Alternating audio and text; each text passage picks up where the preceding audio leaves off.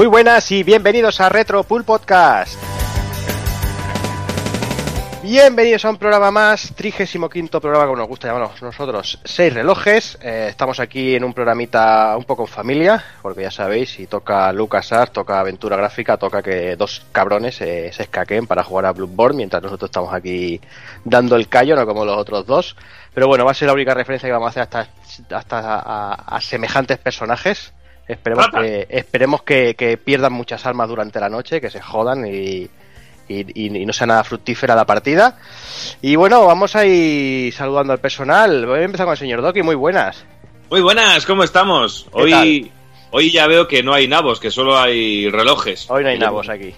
Ya creo, yo creo que ya que con los látigos que vamos a tener esta noche ya sobran los, los nabos realmente. Sí, hombre, sí. ¿Cómo va, Doki? Sí.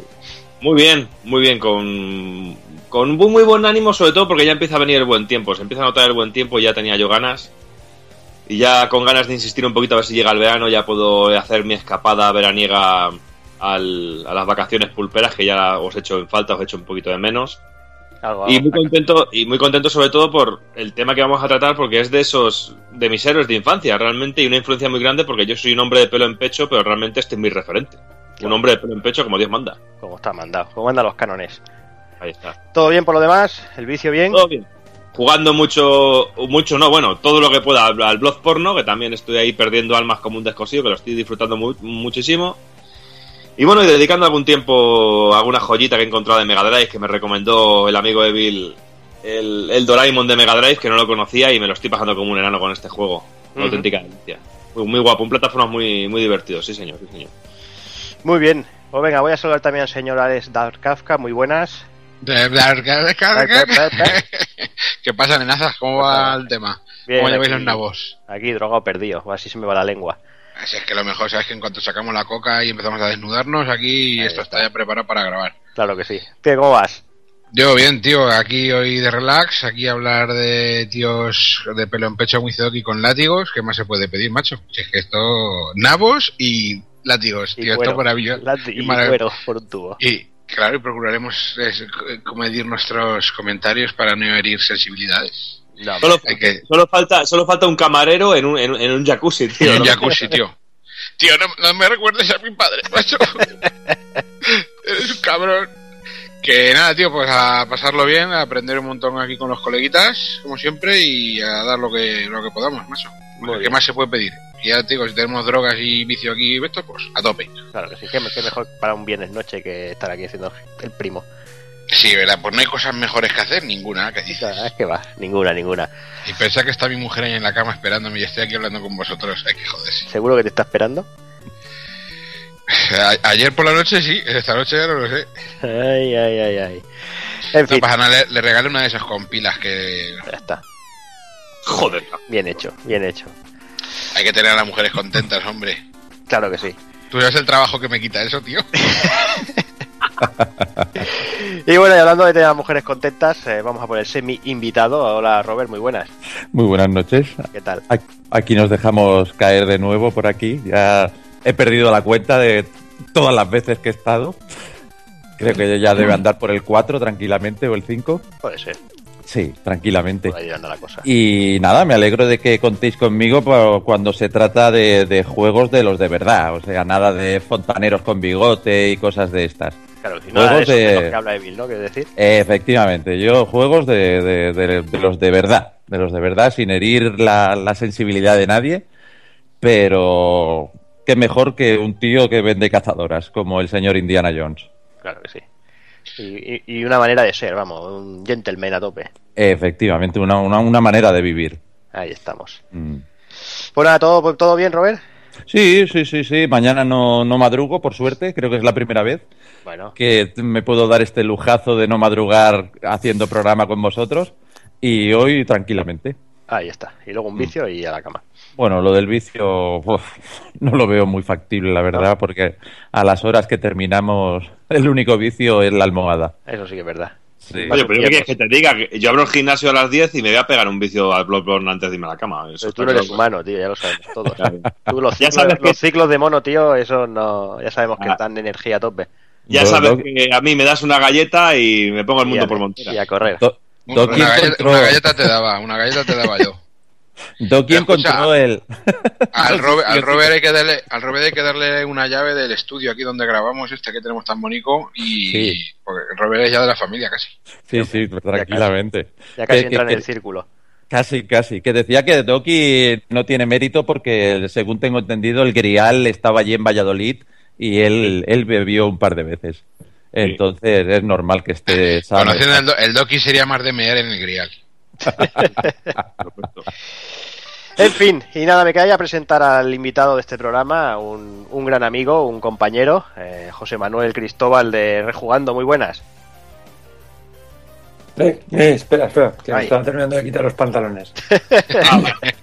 Me gusta, aquí se viene de nuevo a grabar. Ya ya está, ya estoy cómodo. Muy bien, ¿qué tal? Pues de puta madre, macho. Con, perdón, muy bien, muy bien. Nada, nada, puedes decir. Para eso está puesto el, el explicit en, en iTunes y en ebooks. La primera en la frente. Nada, genial, nada, encantado de estar aquí con vosotros, que ya tenía muchísimas ganas, que no veía el momento de poder dejarme caer por aquí, porque sabéis que os escucho y os sigo desde el primer programa que, que hayáis aquí, que me encanta, me encanta lo que hacéis, que sois, sois unos tíos de puta madre y geniales y que yo, vamos, que para mí es un sueño el poder estar aquí compartiendo un ratito con vosotros. Bueno, Es, si hay que zumbárselo me pido el primero. iba a decir ya después de esto ya no hace falta que sigamos, ya podemos cortar aquí el programa, ya. Pero bueno, no, ¿qué? Cuéntanos, cuéntanos un poquito. Eh, no sé, cuéntanos un poquito de rejugando si quieres. Ya Rafa suele hacer un poquito de spam, pero bueno, aprovecha y. ¿Que. Rafa, ¿Rafa hace spam? No, qué va. No, ¿Qué va, hombre? Nada, pues bueno, Rejugando es un, es un podcast que hacemos unos cuantos... Venga, vale, gracias. gracias. Venga. Pues eso, llevamos como dos añitos más o menos, hablamos de videojuegos clásicos, cada más o menos cada 15 días, cuando, cuando nos juntamos por aquí también en este mega estudio que es Skype, ahí a tope de profesionales. claro que sí. Y nada, soltamos nuestras paridas, nos escuchan unos cuantos chalados como nosotros y nada, ahí nos lo pasamos bien. Porque básicamente de eso es lo que se trata, ¿no? De jugar. De volver a jugar lo que nos gusta y poco más. Jugar y rajar, al final es lo Sí. que- Eh, y, escucha, y yo, eh, unos cuantos locos, ¿no? Yo soy testigo de que, por ejemplo, cuando a los directos y cosas de esas, yo sé que lo petáis, ¿eh? Y doy fe. Maricón. Pues, Que hay Sí, gente que hay gente que va del rollo grupi por ahí. ¡Ah, los de rejugar! Hombre, claro, tú piensas que, rejugar". piensa que tener un presentador con fular, tío, eso. Eso da, da, Eh, da caché. Yo tengo que sacarle una foto con chándal a Rafa, ¿eh? Te lo juro. Lo Es llevas una, lo llevas fijación que tengo, tío, te lo juro. Me, lo me angustia. Es que yo siempre he dicho que la gente de Valencia es muy elegante. Es que- Yo tengo ahora mismo dos metas en mi vida: conseguirlos contra de PlayStation 1 y una foto de Rafa en chándal. Así te lo digo. No sé qué va a ser más difícil de las dos cosas. Pero bueno, vamos a ir dejándolo por aquí, que ya llevamos aquí una intro ya de 8 minutos aquí diciendo gilipolleces, porque la verdad es que poco, po- poco, poco más hemos dicho que tonterías. Eh, El pero rollo, bueno, eh, eh, en nuestra línea. Pero bueno, simplemente decir, bueno, lo que comentamos del, del lenguaje malsonante y eso. A ver, eh, ya ponemos el explicit en iBooks y en iTunes, porque eso es que realmente es que hablamos como hablamos en la vida normal casi siempre, y aquí nos, nos, nos cortamos un poquito a veces, y sí que es verdad que, que hablamos bastante mal, pero la verdad es que no podemos evitarlo. Si, si, si nos tuviéramos que comer, nos seríamos nosotros mismos y ya, y ya no. la Claro, está- hablamos como entre somos colegas hablando y hablamos como entre colegas. y Ya está, Eh, tío. eh. yo solo te digo que yo he tenido conversaciones con Evil casi que no se entendían, que eran onomatopeyas todo el tiempo, eran "Eh, uh, eh", así, pero directamente, o sea que imagínate, aquí nos contenemos Pa- para intentar pa- que se nos entienda. Claro que sí, no, más que nada es eso, pedir, pedir perdón a la gente que nos escucha con hijos y esas cosas. Todos tenemos hijos y lo entendemos, pero, Pero- pero mientras es lo que tú no sabes. Pero escucha, también te digo una cosa: Eh. si, si, si hay gente que escucha esto con sus hijos, a lo mejor el problema no tienen ellos. Sí, no, a ver, yo luego si no quiero factura de los psicólogos y eso, o sea, eso sí que Claro. no, pues, eso. Que bueno, que nosotros intentamos, ya digo, intentamos no ser tan cafres, pero la verdad es que nos cuesta, nos cuesta, pero por eso, eh, vamos aquí de colegueo y es, y es lo, eh, lo que, lo que solemos hacer. Así que nada, yo por mi parte estoy aquí con un trancazo de dos pares de cojones drogado y me estoy bebiendo una cerveza, así que no sé cómo acabará la noche, así que vamos a ir cortando, vamos ahí a empezar ya.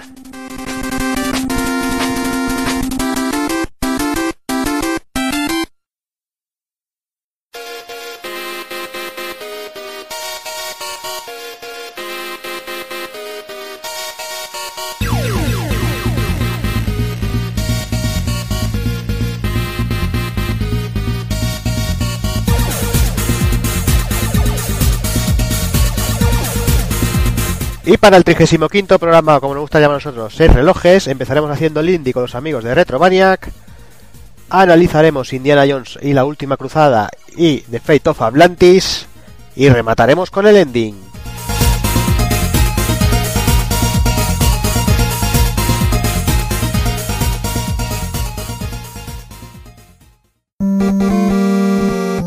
pulpofrito.com Me gusta.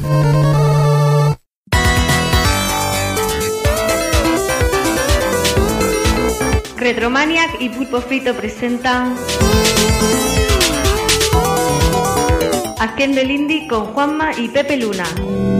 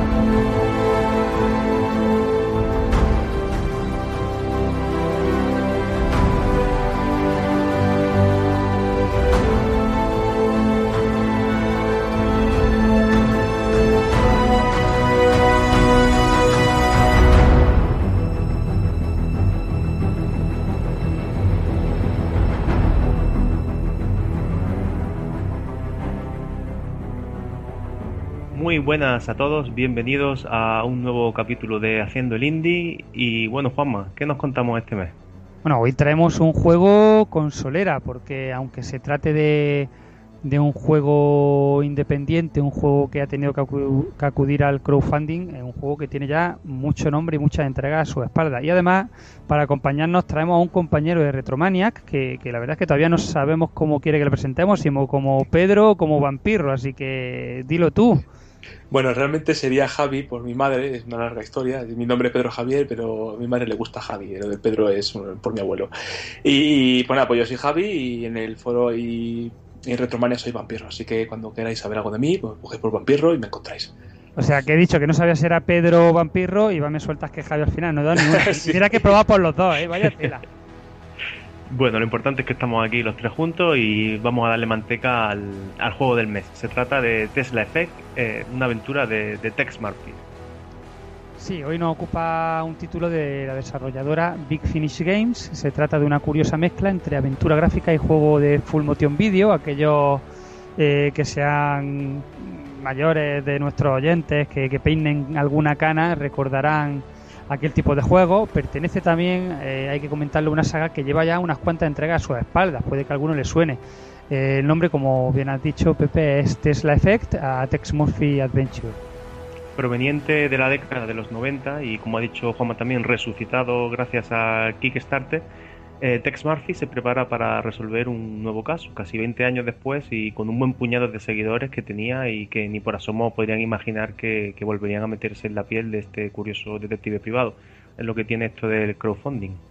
Sí, que de vez en cuando nos trae sagas olvidadas, tanto si son secuelas espirituales como aquel juego de Inafune y su Mighty Number 4, como en este caso directamente eh, la saga original, lo cual bueno tiene cierto aliciente. En fin, eh, Sí, además que es curioso porque resulta que continúa la historia y la trama tal como la dejó el juego de hace casi 20 años, así que todavía hay esperanza para los fans de Senmu. Qué ganas tienes tú.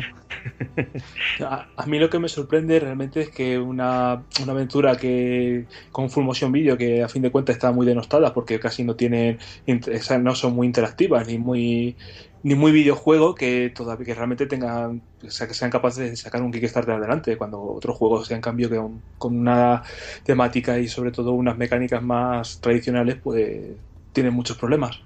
Que me sorprende que haya realmente tanto público para este tipo de juegos. Bueno, hay que tener en cuenta una cosa, ¿no? Si, si te fijas, a lo mejor adelanto un poquito de lo que íbamos a hablar, ¿no? El desarrollo del juego tampoco es más rígido de lo que de lo que son otros tipos de juegos. Más allá de que, por ejemplo, si tú coges un Mass Effect, tú tienes los, diálogos y las opciones que eliges para continuar esos diálogos, en los cuales eh, el personaje no jugador que, que lleva la máquina está hecho en 3D. La única diferencia es que en este caso el personaje que, que te habla es un vídeo de, de una persona que reacciona según eh, la elección que tú haces en ese momento, según la pista que pides, según el comentario de lo que quieres indagar. No es más rígido, porque luego el desarrollo en sí, pues tú mueves libremente al personaje, lo llevas hacia las pistas, hablas con quien quieres. Eh, no llega a ser del todo un juego eh, como por ejemplo a aquellos Taingal, Road Avenger, ¿no? tan famosos en Mega CD, que eran un vídeo pregrabado que tú simplemente pulsabas la dirección en el momento adecuado. Esto tienes tu libertad, solo que cuando interaccionas con otro personaje, eso, en vez de un muñeco 3D ahí que te da la respuesta, pues te la da un personaje que, que han grabado. Pero bueno, vayamos un poco a la historia, si, si podemos, o tienes tú algo que comentar, Pepe, al respecto. Eh, no, lo único que realmente el juego podía haber salido perfectamente en, en su época, ¿no? La única diferencia es que los vídeos estarían bastante más pixelados y aquí la verdad que la alta definición le, le sienta genial a la secuencia. Se nota, se nota bastante, Eh, sí. Podría haber salido perfectamente tal como está ahora mismo, vaya. Bueno, pero vayamos por partes, que si no luego no- nos liamos y verás todo el batiburrillo que vamos a hacer. En fin, eh, pasando lo que es un poquito a, a la historia, ¿no?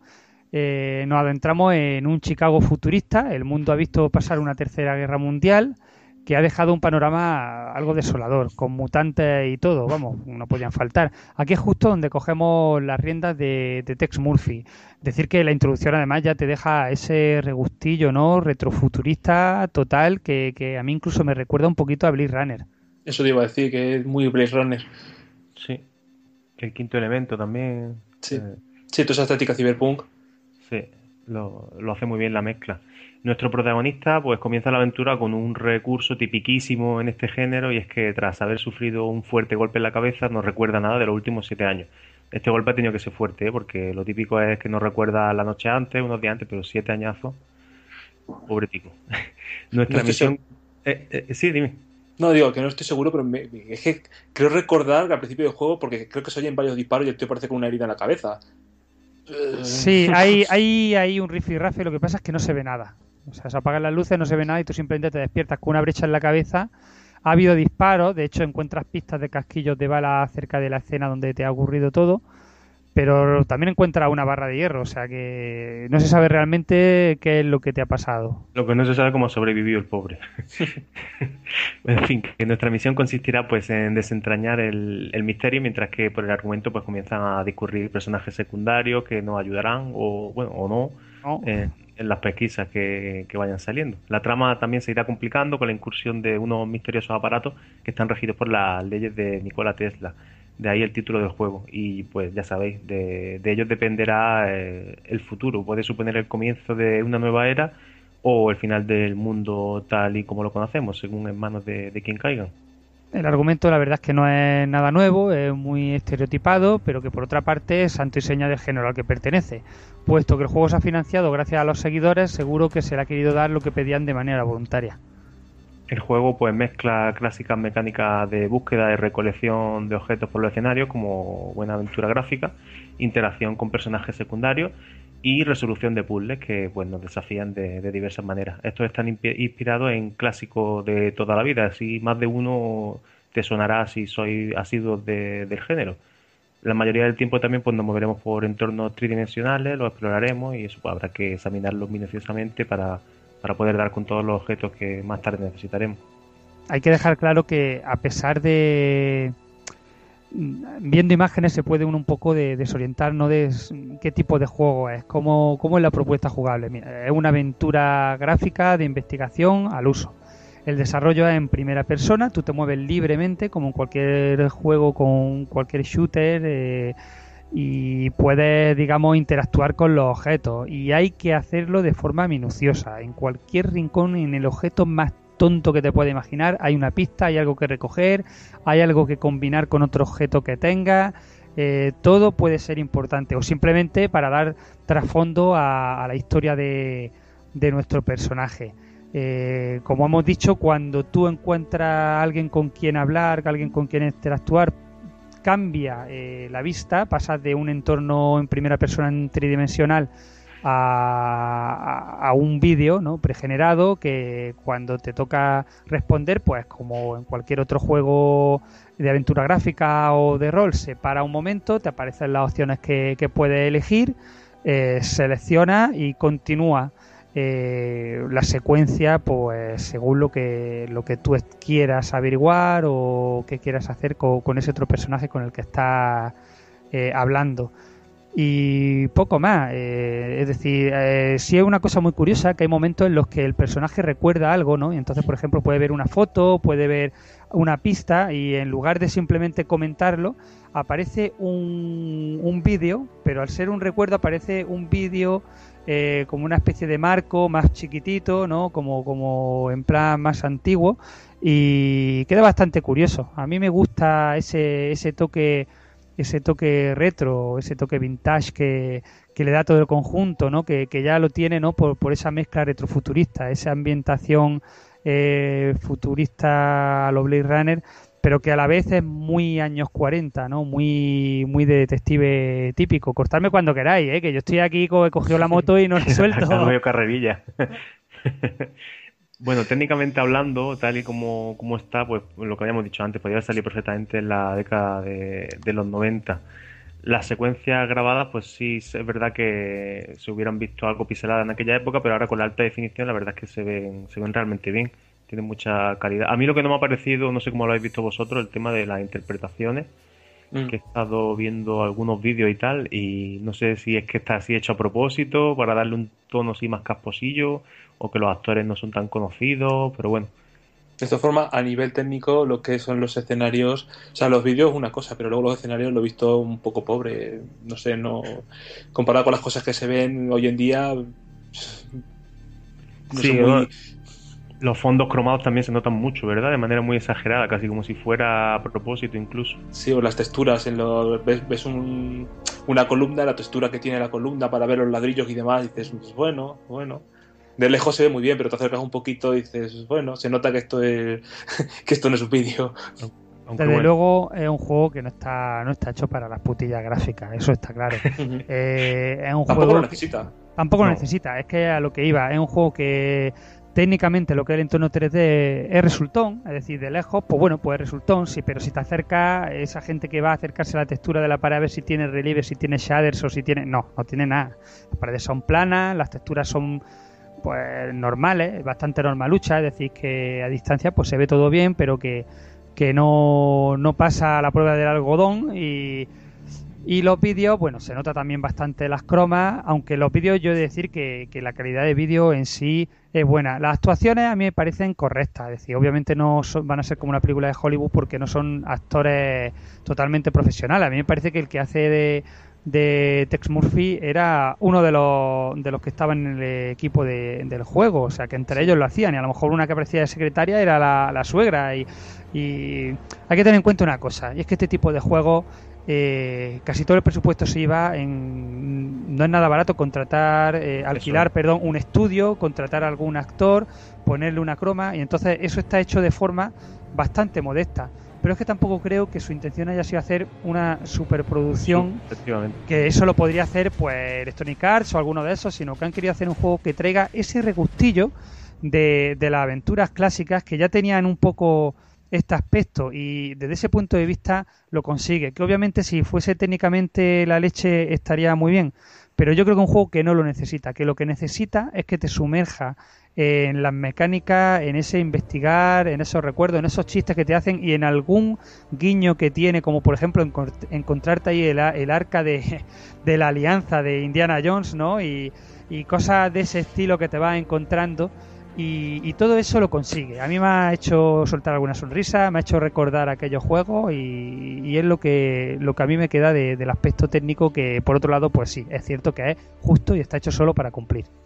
Me ha hecho gracia lo que has mencionado sobre la de la alianza, que dice el tío que no ha tenido huevos nunca de abrirlo, de verdad. También habrá que saber ¿no? cómo ha llegado ahí, porque él dice que lo compró en un almacén perdido Sí, del, gobierno. gobierno. de Estados Unidos, ¿no? Pero, pero no te aclaras, ¿sabes? ¿Ha tenido algún rollo con Indiana Jones, alguna aventura cruzada? Vete tú a saber. Oye, ¿me lo parece a mí o se nota que, o sea, en, en los croma, en los vídeos, se nota que el tío realmente no está en la habitación? Mm, Es una sensación que tengo yo. Parece que está a propósito, ¿verdad? Yo creo que Sí, han sí, querido es- darle ese toque, sí. Exactamente, es como que, se nota demasiado, que... Yo creo... que de fondo, o sea, está, está bien lo gráfico y demás, pero dice, uy, se nota que el tío realmente no está ahí. Que realmente los juegos de Full Motor eh, Video se notaba muchísimo antiguamente. Yo creo que está hecho para Commander, mantener... sí. Perdón, yo creo que está hecho para mantener eh, pues ese, ese aspecto tal como se tenía en los juegos anteriores. Vamos, a mí me da la sensación, porque hoy en día se puede hacer sin problema de otra manera y que sea más resultón con cualquier herramienta. eh, hay gente aficionada que, que te hace cosas mejores y yo estoy, vamos, relativamente seguro de que lo han hecho adrede. A propósito para Porque además el, tip- el tipo de escenario renderizado de fondo que está metido en el croma eh, también recuerda mucho a, pues mira, sin ir más lejos, a la, a la aventura gráfica de Blade Runner, ¿no? Que, que me recuerda mucho a eso, ¿no? Sí, a propósito, sin Me hace gracia porque en algunos vídeos yo me quedé en plan, digo, uy, digo, será- pensaba que iba a ser un striptease o algo así, digo, esto me recuerda a porno chusco.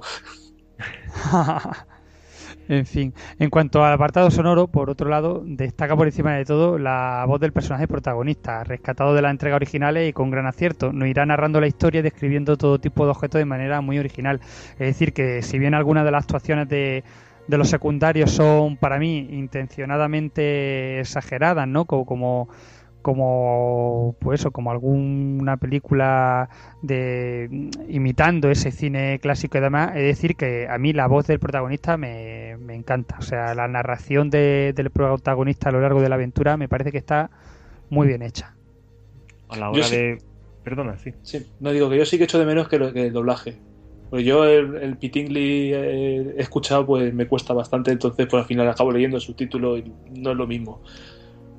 Bueno, hay que decir que por lo menos eh, se han dignado a subtitularlo perfectamente al castellano y que ya es algo porque hay ocasiones en las que ni siquiera ni siquiera eso tenemos para, para agarrarnos, incluso juegos bastante bastante conocidos, porque así por lo menos un juego donde la carga argumental tiene tanto peso que se hayan molestado por lo menos en traducirlo ya es algo. Hay que entender también que estamos hablando de juegos con presupuestos bastante recortados y, que no tienen detrás, como digo, como hemos dicho antes, a un Inafune que pueda conseguir 4 millones de, de dólares así sin más y un doblaje a lo mejor a todos los idiomas a los que se ha distribuido y por tanto se ha traducido los textos se le iría seguramente bastante, bastante de presupuesto y a saber qué tipo de doblaje hubiesen hecho ¿no? Porque ya conocemos casos de doblaje horribles y malos en el mundo de- del videojuego, ¿no? Como aquel famoso del me estás llamando, nombrando virreina o alguna...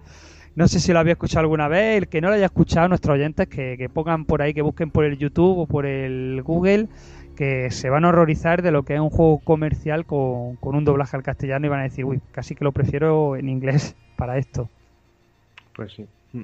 Eh, a la hora de hablar de juegos similares, influencias alternativas, pues mira, podemos nombrar Fantasmagoria o Gabriel Knight. Son buenos ejemplos de, de títulos similares. Eso sí, con la ambientación de este, mm, ninguno diría yo. Esa mezcla de elementos noir de la década de los 40 con una ambienta- ambientación cyberpunk no, no es algo que se vea así tan fácil. El anterior título de la saga que hoy nos ocupa es Tex Murphy Oversea y eh, lo dicho, acaba justo donde arranca este Tesla Effect.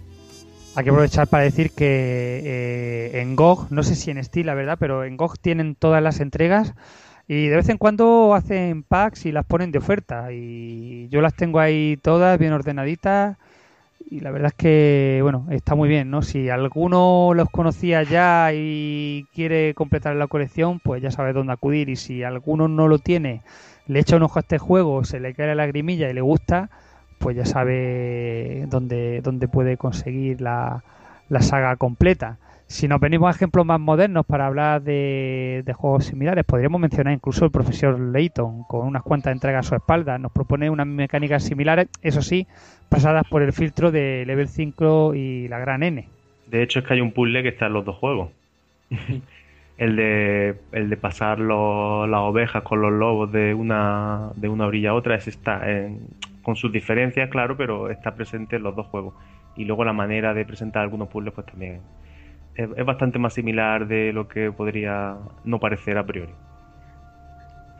El juego lo tenéis disponible de hace algo menos de un año para PC y Macintosh y a través de Steam. Ya ha estado con descuento en temporada de rebaja. eh, de hecho, yo creo que me lo pillé por 6 euros y medio, 7 euros en las famosas rebajas de, de verano o de invierno. Creo que las de invierno. Así que bueno, que, que se quiera esperar, ponerlo en su wishlist y, y a ver si, si lo vuelven a bajar, pues bueno, pues que se espere. Es que no, el precio habitual, el PVP, digamos, son 20 euretes, que bueno, tampoco es caro. Y hace poquito ha estado, hace poquito, no sé si hace una semana o un mes como mucho, esto también en Steam en oferta, no sé si eh, de fin de semana a 5 euros, a, o sea, tenía un 75% de descuento, a 4,95. Sí, bueno, ya, ya sabemos en la tónica general, ¿no? Que, los juegos en versión digital de Steam o de GOG, pues siempre, siempre, siempre hay ofertas y los suelen ir poniendo y cuando llegan unas rebajas gordas de estas vuelven a pegarle un repaso a todo lo que tenían y yo creo que, vamos, si no todos, prácticamente todos los juegos que vamos comentando eh, suelen estar en, en esas ofertillas. Y si no, incluso los juegos nuevos, te encuentras un juego que sale a 50 euros y dentro de 6 meses lo tienes a una oferta a 6, 7 euros. el paciente tiene premio siempre Sí, sí, en este caso sí. El que tiene que estar cabreado es el que, el que tiene el ansia y se gasta 70 euros en un juego AAA y el mismo día tiene un parche de 8 gigas y aún así tiene fallo y se pegan un mes arreglándolo y, y luego otro por 30 euros o por 20 se lo compra con todos los DLC, en fin. el Pero ansia, bueno. ansia, que es muy mala Eso es como todo, hay quien lo, disfruta, lo quiere disfrutar desde el día 1, bueno, pues tiene que pagar el, el precio de tenerlo el día 1 y hay gente que es paciente y prefiere esperar o que como yo, como tiene mucho trabajo acumulado, pues como sé que no lo voy a jugar en el momento, pues bueno, pues me espero y, y ya está. Eso ya cada uno tiene, tiene su elección y sabe a lo que se pone. Además que ya lo sabemos, es decir, sobre todo en plataforma PC, sabes que un juego que salga en Steam, tarde o temprano, normalmente menos de un año, lo va a tener de oferta. Pues sí. Bueno, concluyendo ya un poquito, yo he de decir que, que un juego que yo no conocía la, la saga clásica en su momento. Eh, conocí el juego este nuevo por el Kickstarter, me llamó la atención al ser un juego que rescataba mecánicas retro que, a mí me gustaban, esa aventura gráfica y esas aventuras llenas de vídeos que tuvieron una vida muy breve por los altos costes de, los estudios, aquellos Wing Commander, esos Fantasmagoria que han mencionado, el Gabriel Knight 2 y demás. Pero sin embargo a mí me gustaba ese, ese puntito añejo que tenía, ¿no? El utilizar vídeo. Entonces, bueno, me llamó la atención el juego. En base a eso he acabado pillando tanto este juego como, como toda la saga. Y estoy muy contento. Creo que es un juego que los amantes de, de la aventura de este tipo lo van a disfrutar mucho. No es un juego para todo el mundo.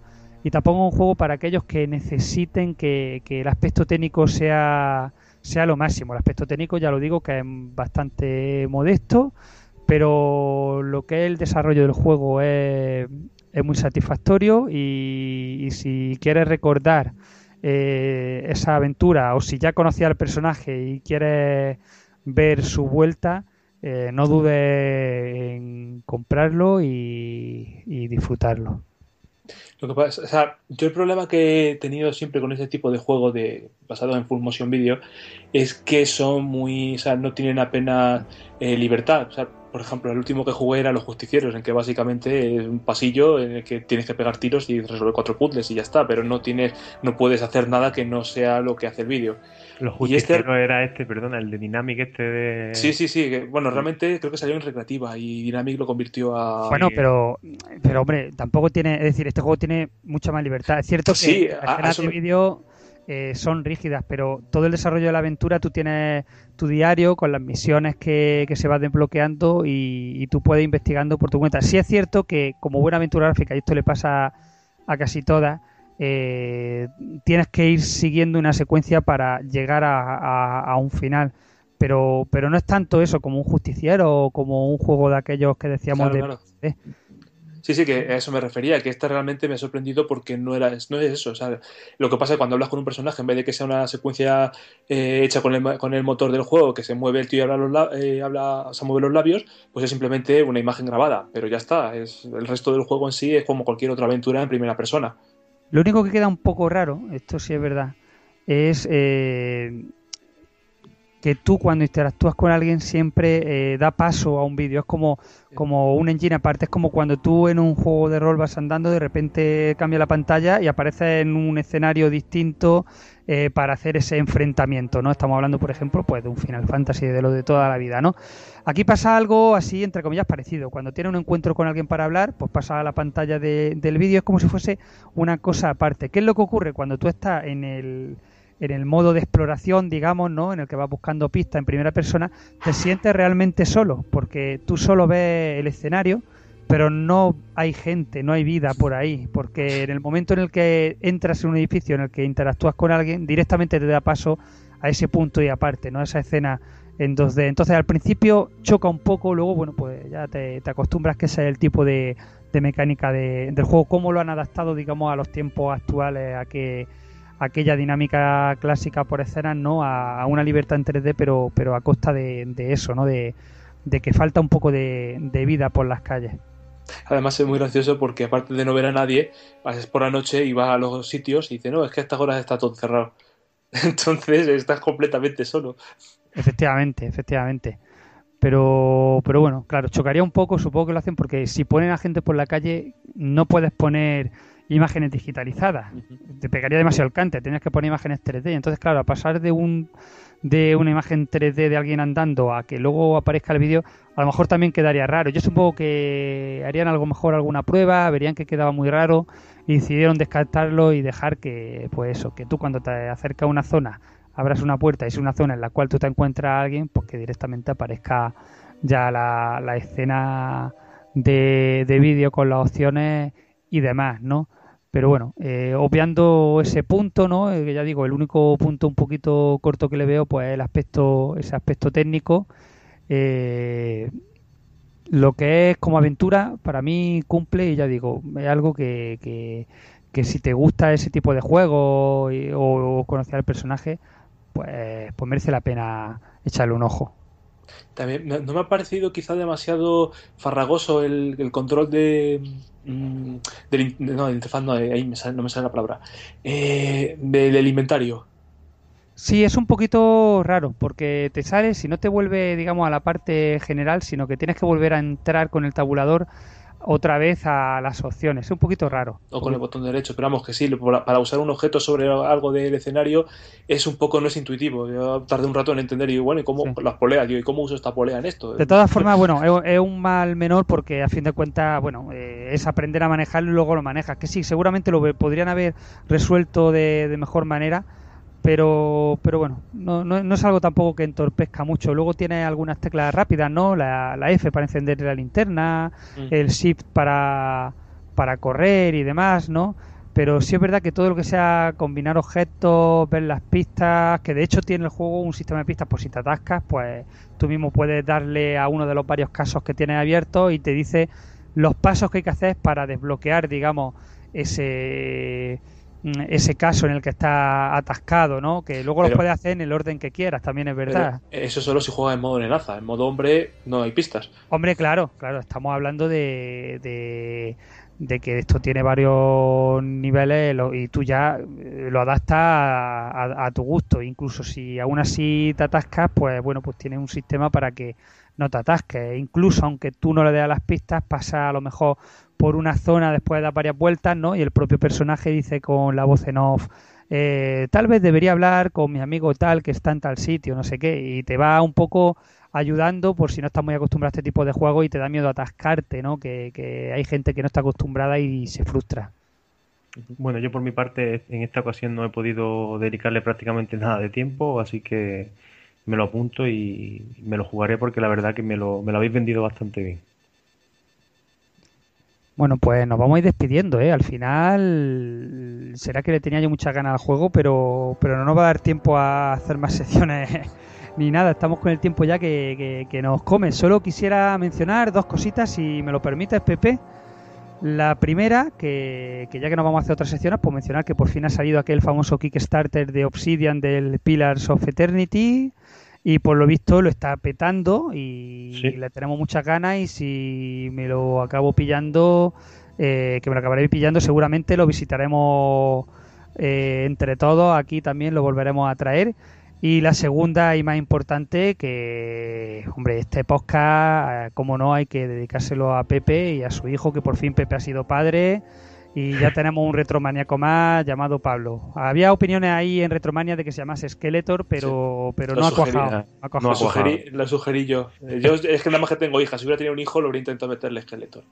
Para el siguiente me lo apunto, a ver si cuela, a ver si cuela. Pero lo veo complicadillo, ¿eh? Pero a fin de cuentas, regístralo tú. Otra cosa que te dejen en, en el registro, pero como si vas tú no lo registro, yo le voy a poner Iván. Y luego le pones esqueleto. Hombre, puedo registrarlo y luego escaparme. Sí, ¿no? no volver. Además, Skeletor sin apellido, Skeletor a seca. Claro, ahí, ole tu huevo, di que sí. Bueno, Sí, pues, eh, Pedro, eh, perdón, Javi, ha sido un placer tenerte por aquí. Seguramente no es la última vez que te tenemos y nada, yo me despido ya de todo y os emplazo al mes que viene eh, para disfrutar aquí un ratito con juegos indie, retro, neo retro y todo lo que se nos antoje. Un saludo, hasta el mes que viene. Adiós, adiós. Adiós.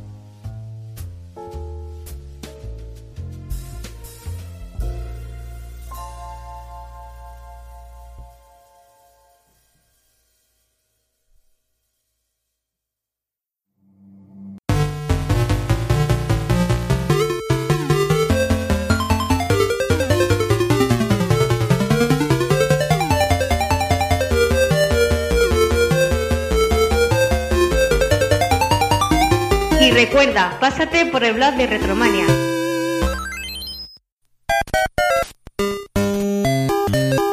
Visítanos en pulpofrito.com. Te esperamos.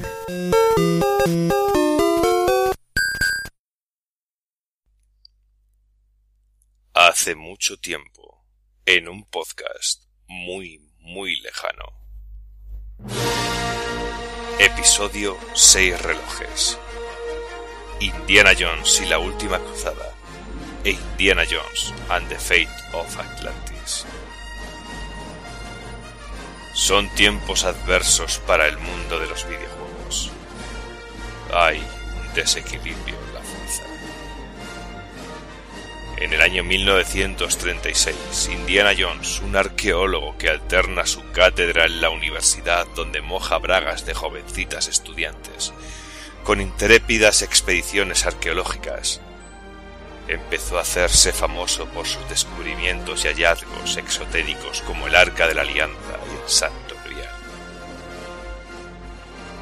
Sus aventuras tomaron tanto renombre que llegaron a calar hondo en el mundo de los videojuegos, con sendas aventuras, juegos de acción, juegos de plataforma y algunos juegos de mierda, con más fortuna que otros. Y es por eso que ahora, en el año 2015, un grupo de intrépidos arqueólogos de la retroenfermedad indagan en las entrañas de estas historias y personajes en busca de juegos ocultos, de historias ocultas, de curiosidades ocultas. De esta manera, el caballero Sir Zerosit, junto a Doki, emprenden un viaje a lo más profundo del personaje, acompañados de la inestimable ayuda y de compañía de la becaria, Kafka y su amigo mudito Robert, junto a la gran ayuda del caballero y noble don José Manuel Cristóbal.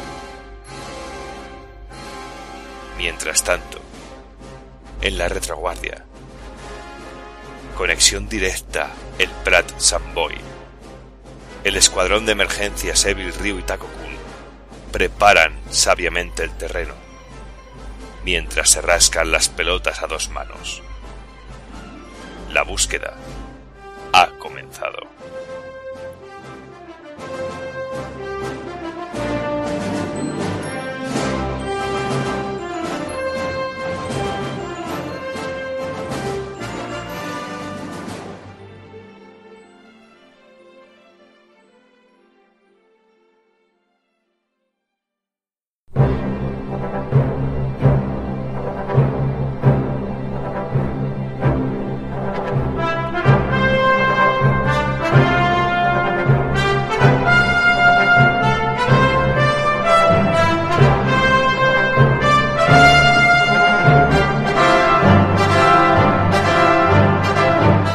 Vamos a empezar hablando del personaje del personaje de Indiana Jones, básicamente porque de Lucas Doki ya hemos hablado tanto en Monkey Island como en en the Mania Tentacle, creo que hablamos de, de Lucas un poquito en cada. Sí. Y ya sería volver a repetirnos una y otra vez, que creo que todo el tema de Scum y toda la historia ya está más que sobado. Y dijimos Y que luego aparte yo creo que también que el personaje da tanto de sí que yo creo que se puede centrar el programa en el personaje y en eso que más que en volver a contar otra vez la historia de Lucas, que ya está más que en manida. Ahí está. Y hasta ahí, bueno, y empezamos hablando de Henry Walton Jones Jr., más conocido, como todos sabéis, como Indiana Jones o incluso como el Dr. Jones, que es un respetado arqueólogo y profesor de la Universidad Barnett, una universidad ficticia de Nueva York. Ya sabéis, eh, típico héroe con su alter ego, de día profesor, de noche arqueólogo, que tampoco que digas tú arqueólogo. Arqueólogo mucho no, no, no pintará mucho. Yo me imagino a la gente que ha estudiado arqueología en la universidad y después ha salido a trabajar y han dicho, esta, esta- esta mierda qué, esto aquí con el pincel todo el día quitándole polvo a los huesos. Claro, con ¿Cuándo, excepciones- cuándo me dan el látigo, coño? Con alguna excepción como Nathan Drake, que según parece tuvo también lecciones de tiro y eso, porque no veas cómo maneja también las armas el cabrón. Sí, totalmente. Y bueno, este se dedica, pues lo que decimos, ¿no? Se dedica con una gran devoción a sus alumnos. Y vamos, y las alumnas vemos que ahí que están todo el día haciendo ventosa en la silla de la, de durante toda la peli. Cada vez que sale del colegio se ven ahí todas las alumnas que se le caen las braguillas. Ahí todas enamoradas. ¿quién no- ¿Quién no estaría enamorada de ese hombre, no, Doki? Por supuesto, ya te digo. Aparte, yo lo vivo en mis carnes, es que el ser profesor tiene su Claro, tiene su, tiene su clic ahí. Lo que pasa que son universitarias atractivas y a mí yo tengo un gran porcentaje de mujeres de 60, 70, 80 años. Ese es el problema. Esa, esa es la diferencia. Las que te gustan. Borja, tampoco te veo yo ir, ir con, con, chaqueta, con chaqueta de tweet al, al gimnasio, ¿eh? Como... No, no. Yo soy todo lo contrario de Rafa de Valencia. eh, Voy siempre con chándal por todos lados. En fin, pues bueno, lo que decimos, ¿no? Cuando, cuando no está dando clases se dedica a recorrer el mundo rescatando valiosos objetos que, eh, para, que son de un gran valor histórico para la humanidad. Esos objetos muchas veces también están buscados por gente con nuestras peores intenciones, ya sean económicas o de dominar el mundo, como suele pasar con estos, con estos casos. Pero bueno, vamos a ir desgranando un poquito de dónde salió todo, toda esta idea loca de un héroe que es un arqueólogo, que es profesor por del de día y se va de vacaciones y llega chorreando a clase y todas esas cosas. Sí, pero también date cuenta que, que- que es el personaje al que todo el mundo recurre cuando encuentran un- una imagen que no reconocen en una, en una excavación, todo el mundo va a recurrir a él y casi siempre se mete en los líos y termina haciendo descubrimientos de segunda, siempre que alguien le viene y le dice, oye, este símbolo de, de este casco con un cuerno en la cabeza, ¿qué significa? Pues siempre termina de esa manera siendo un poquito como el, el Robert Landon también del Código da Vinci, ¿sabes? Que Sí, sí, mundo- pero, pero tú dices que tiene- es la piedra angular y todo eso, pero no hace mucho me aparecieron unos posts por ahí, no sé si, si los has visto, que hablaban de, de que, qué hubiera pasado si Indiana Jones, el personaje en sí, no apareciera en las películas. Y nada, y decían eso, que si el personaje no hubiera aparecido en las películas, que todo hubiera pasado tal cual pasaba en la película. Les decían que, que, que se habían equivocado al, esca- al excavar porque los, los alemanes excavaban donde él decía y que al final no era ir, eran donde decían los alemanes, que cuando bueno cuando abren el arca tampoco está, tampoco Indiana Jones tampoco pinta nada ahí. Y es, es, es muy cachondo, ya lo buscaremos a ver si lo puedo poner en el enlace porque la verdad es que, que- que tiene su miga. Pero yo creo que también es parte de la gracia del personaje, que realmente no se toma en serio a sí mismo y realmente no intenta no tener ningún tipo de peso en la historia ni nada. Yo creo que también es la, la clave, porque es pura diversión y es pura aventura. Mm, sí, hombre, sí. Pasa que eso es un poquito de troleo, ¿no? Pero hacía, me, me hizo gracia ver el, el post este hace, debe hacer un par de añitos. Y la verdad es que era, era, era cachondo, porque era eso. O sea, ¿qué pasaría en la película de Indiana Jones sin Indiana Jones? Y justo pasaba exactamente lo mismo, aunque no saliera el personaje, pero no, muy, muy cachondo. Pues sí, yo creo digo que que muchas de las cosas de las películas viene dado de la o de la suerte del personaje o de la mala pata del personaje. Claro.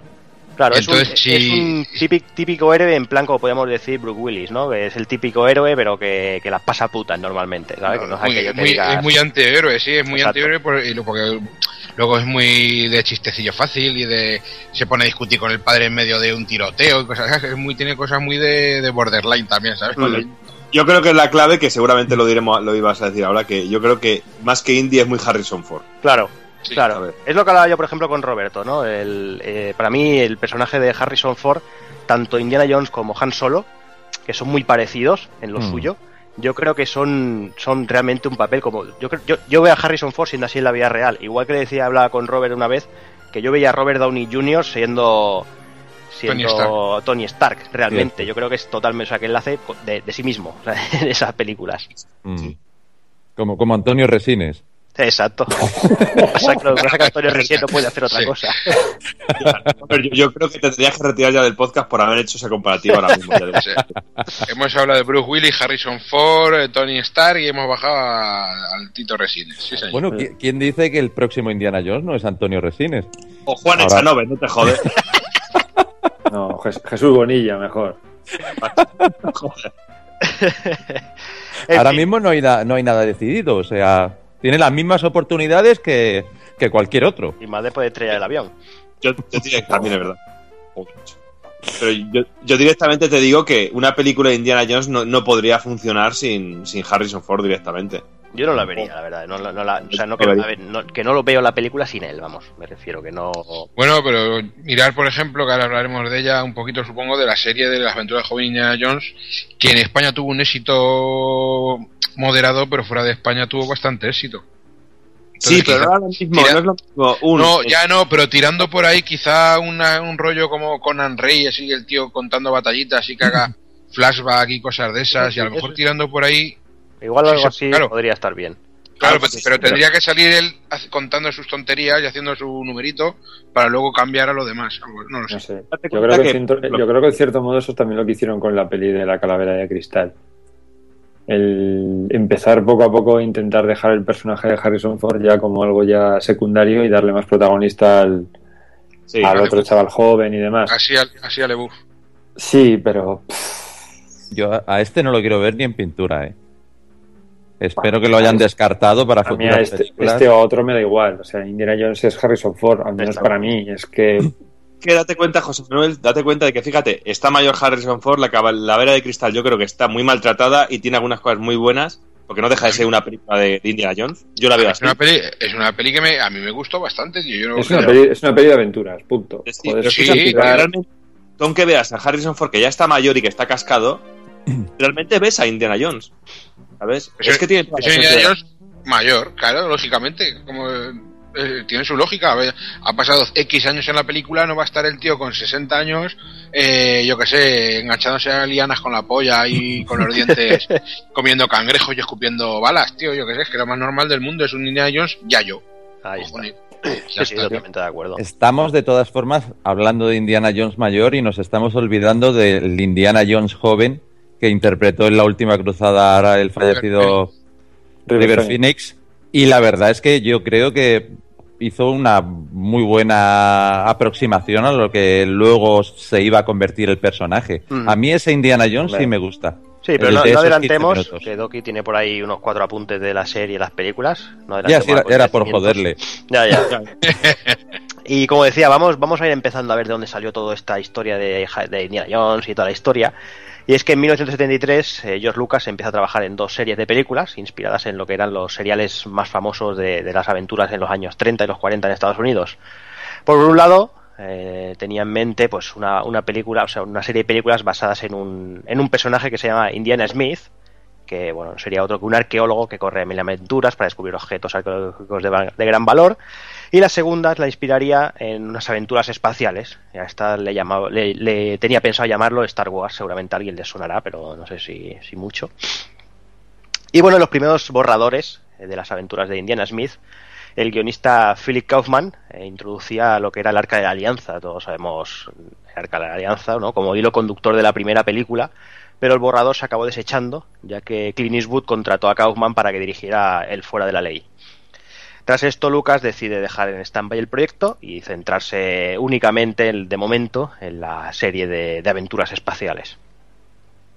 Ya ha pasado un tiempecito, habiendo estrenado ya Star Wars y todo eso, en mayo del 77, habiendo tenido ese gran éxito, ese pelotazo que pegó con A New Hope, con la Nueva Esperanza, con el episodio, lo que sería un poquito más tarde llamado el episodio 4, Lucas decide tomarse unas vacaciones en Maui, llámalo tonto, ahí donde se encontró también con su amigo Spielberg, que también, también estaba hasta las narices de- del éxito, y también se iba a relajarse después de haber, haber tenido un gran éxito también con encuentros en la tercera fase.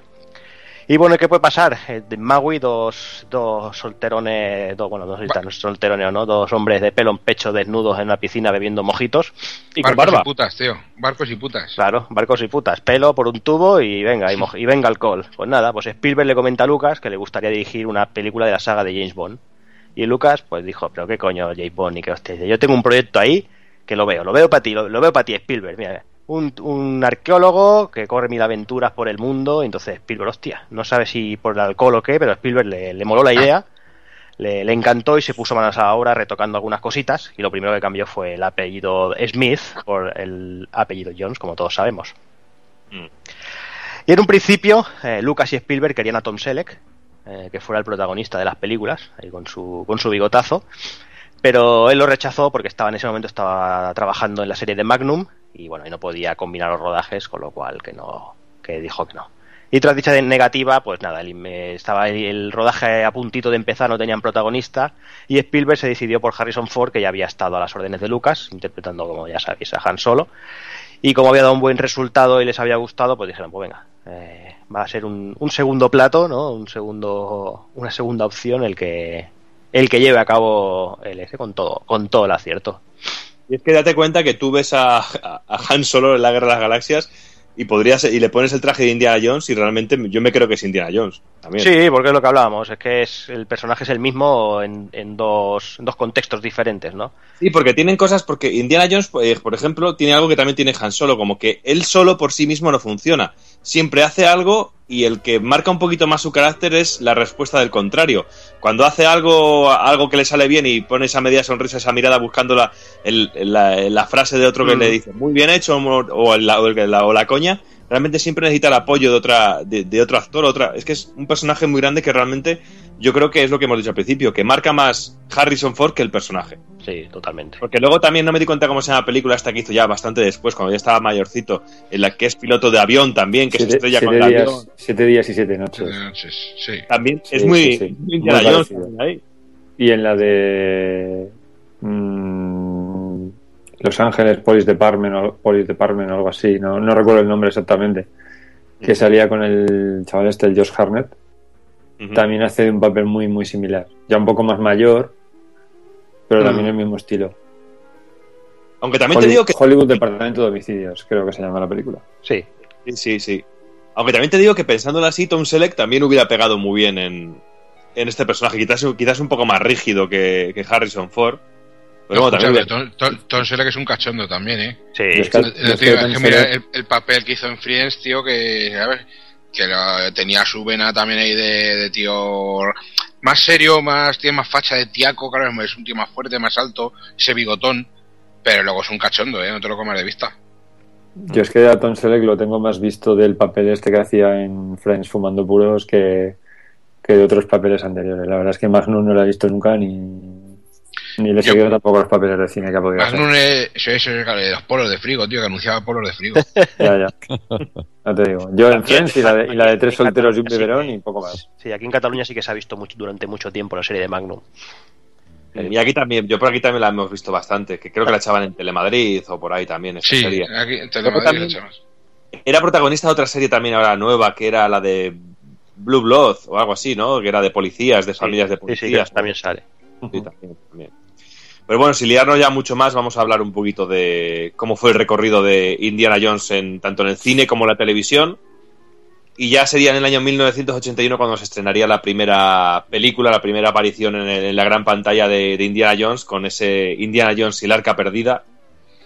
Con, una, con un comienzo que yo creo que ya ha sido casi eh, un, un tópico en, en toda la, en toda la saga Indiana Jones, que es ver primero a ese Indiana Jones como profesor con su chaquetita, con su americana con coderas eh, y todas las alumnas locas por el instituto, en, el- en la universidad, y luego eh, ponerse a chupa de cuero e irse a correr aventuras. Que, que que creo que empiezan así, de esa manera casi todas las aventuras, o por lo menos siempre vestido de persona y luego poniéndose la chaqueta No, pero empiezan- normalmente empiezan con, una, con un final de una aventura, ¿no? Con una paranoia de esa, la de la un bola final, y, un final de aventura, vuelve a la universidad, da clase y, todo eso, y luego se acaba escapando para seguir. y la se mete en el marrón, exactamente. Ahí está, sí, Sabes que es algo que también que el otro día comentábamos eh, Jordi y yo cuando estábamos preparando el programa, que luego ni las películas entre sí dejan como muchos huecos que realmente no te explican cosas. Por ejemplo, cuando el comienzo del, del arca de uy, del arca de pérdida, del templo maldito, nos encontramos que tiene relación con la cantante, esta, la chiquita rubia, la cantante, y con Tapón, pero realmente no nos cuentan ni el origen de esa amistad, ni de ese romance, ni por qué se conocen, pero únicamente hacen falta dos líneas de texto y de diálogo para ver que hay una relación muy intensa entre sus personajes, que también es muy grande. Incluso no me hagáis mucho caso, que a lo mejor aquí meto la pata, pero vamos, creo que es así, que incluso no están, eh, no van en orden. O sea, me parece que el Templo Maldito es Mm. eh, cronológicamente anterior al arca perdida, o sea, no cronológicamente de estreno, lógicamente, sino Sí, sí, en sí, cuanto sí. a argumento, Sí, me parece es, que es anterior. Correcto. O sea que- Es que creo que directamente es, inde- es independiente. O sea, es que, Sí. es que te da igual. Salvo a lo No, mejor la de la yo me refiero a que se siga en el argumento, pero como dice Borja, de que no nos presentan, no- digo, no, fíjate hasta qué punto no nos lo presentan, que se supone que lo que nos cuentan en la arca perdida ocurre después que lo que ocurre en el templo maldito. Y sin Claro, embargo sí, sí. no lo cuentan. Pero, pero esto es mucho de Lucas, ¿no? O sea, es que lo hablaba- es lo que hablaba yo con Doki, ¿no?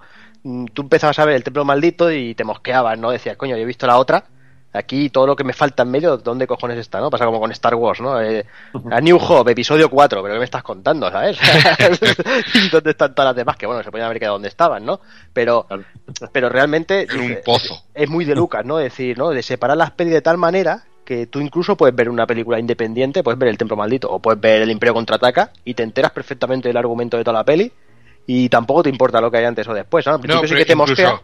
Incluso pero- la paranoia que te montas tú ya con el personaje con, y empiezas a imaginar que de dónde coño este tío tiene que ser la caña, todas las cosas que habrá tal, che, tu cabeza ya empieza a montarse películas y eso hace más grande un personaje, tío. Claro. Yo, prefiero esto que que me lo den todo mascado y que saber y saber, muchas veces en la- muchas películas empiezan a contarte y movi- cosas que no interesan y aquí desde el principio te meten ya la hostia y dicen, nada, chaval, corre. Claro, y además es lo que tú dices, ¿no? Eh, lo que hablamos al principio. eh, Lucas lo pensó eh, a través de una serie, ¿no? De hacer una serie de películas, ¿no?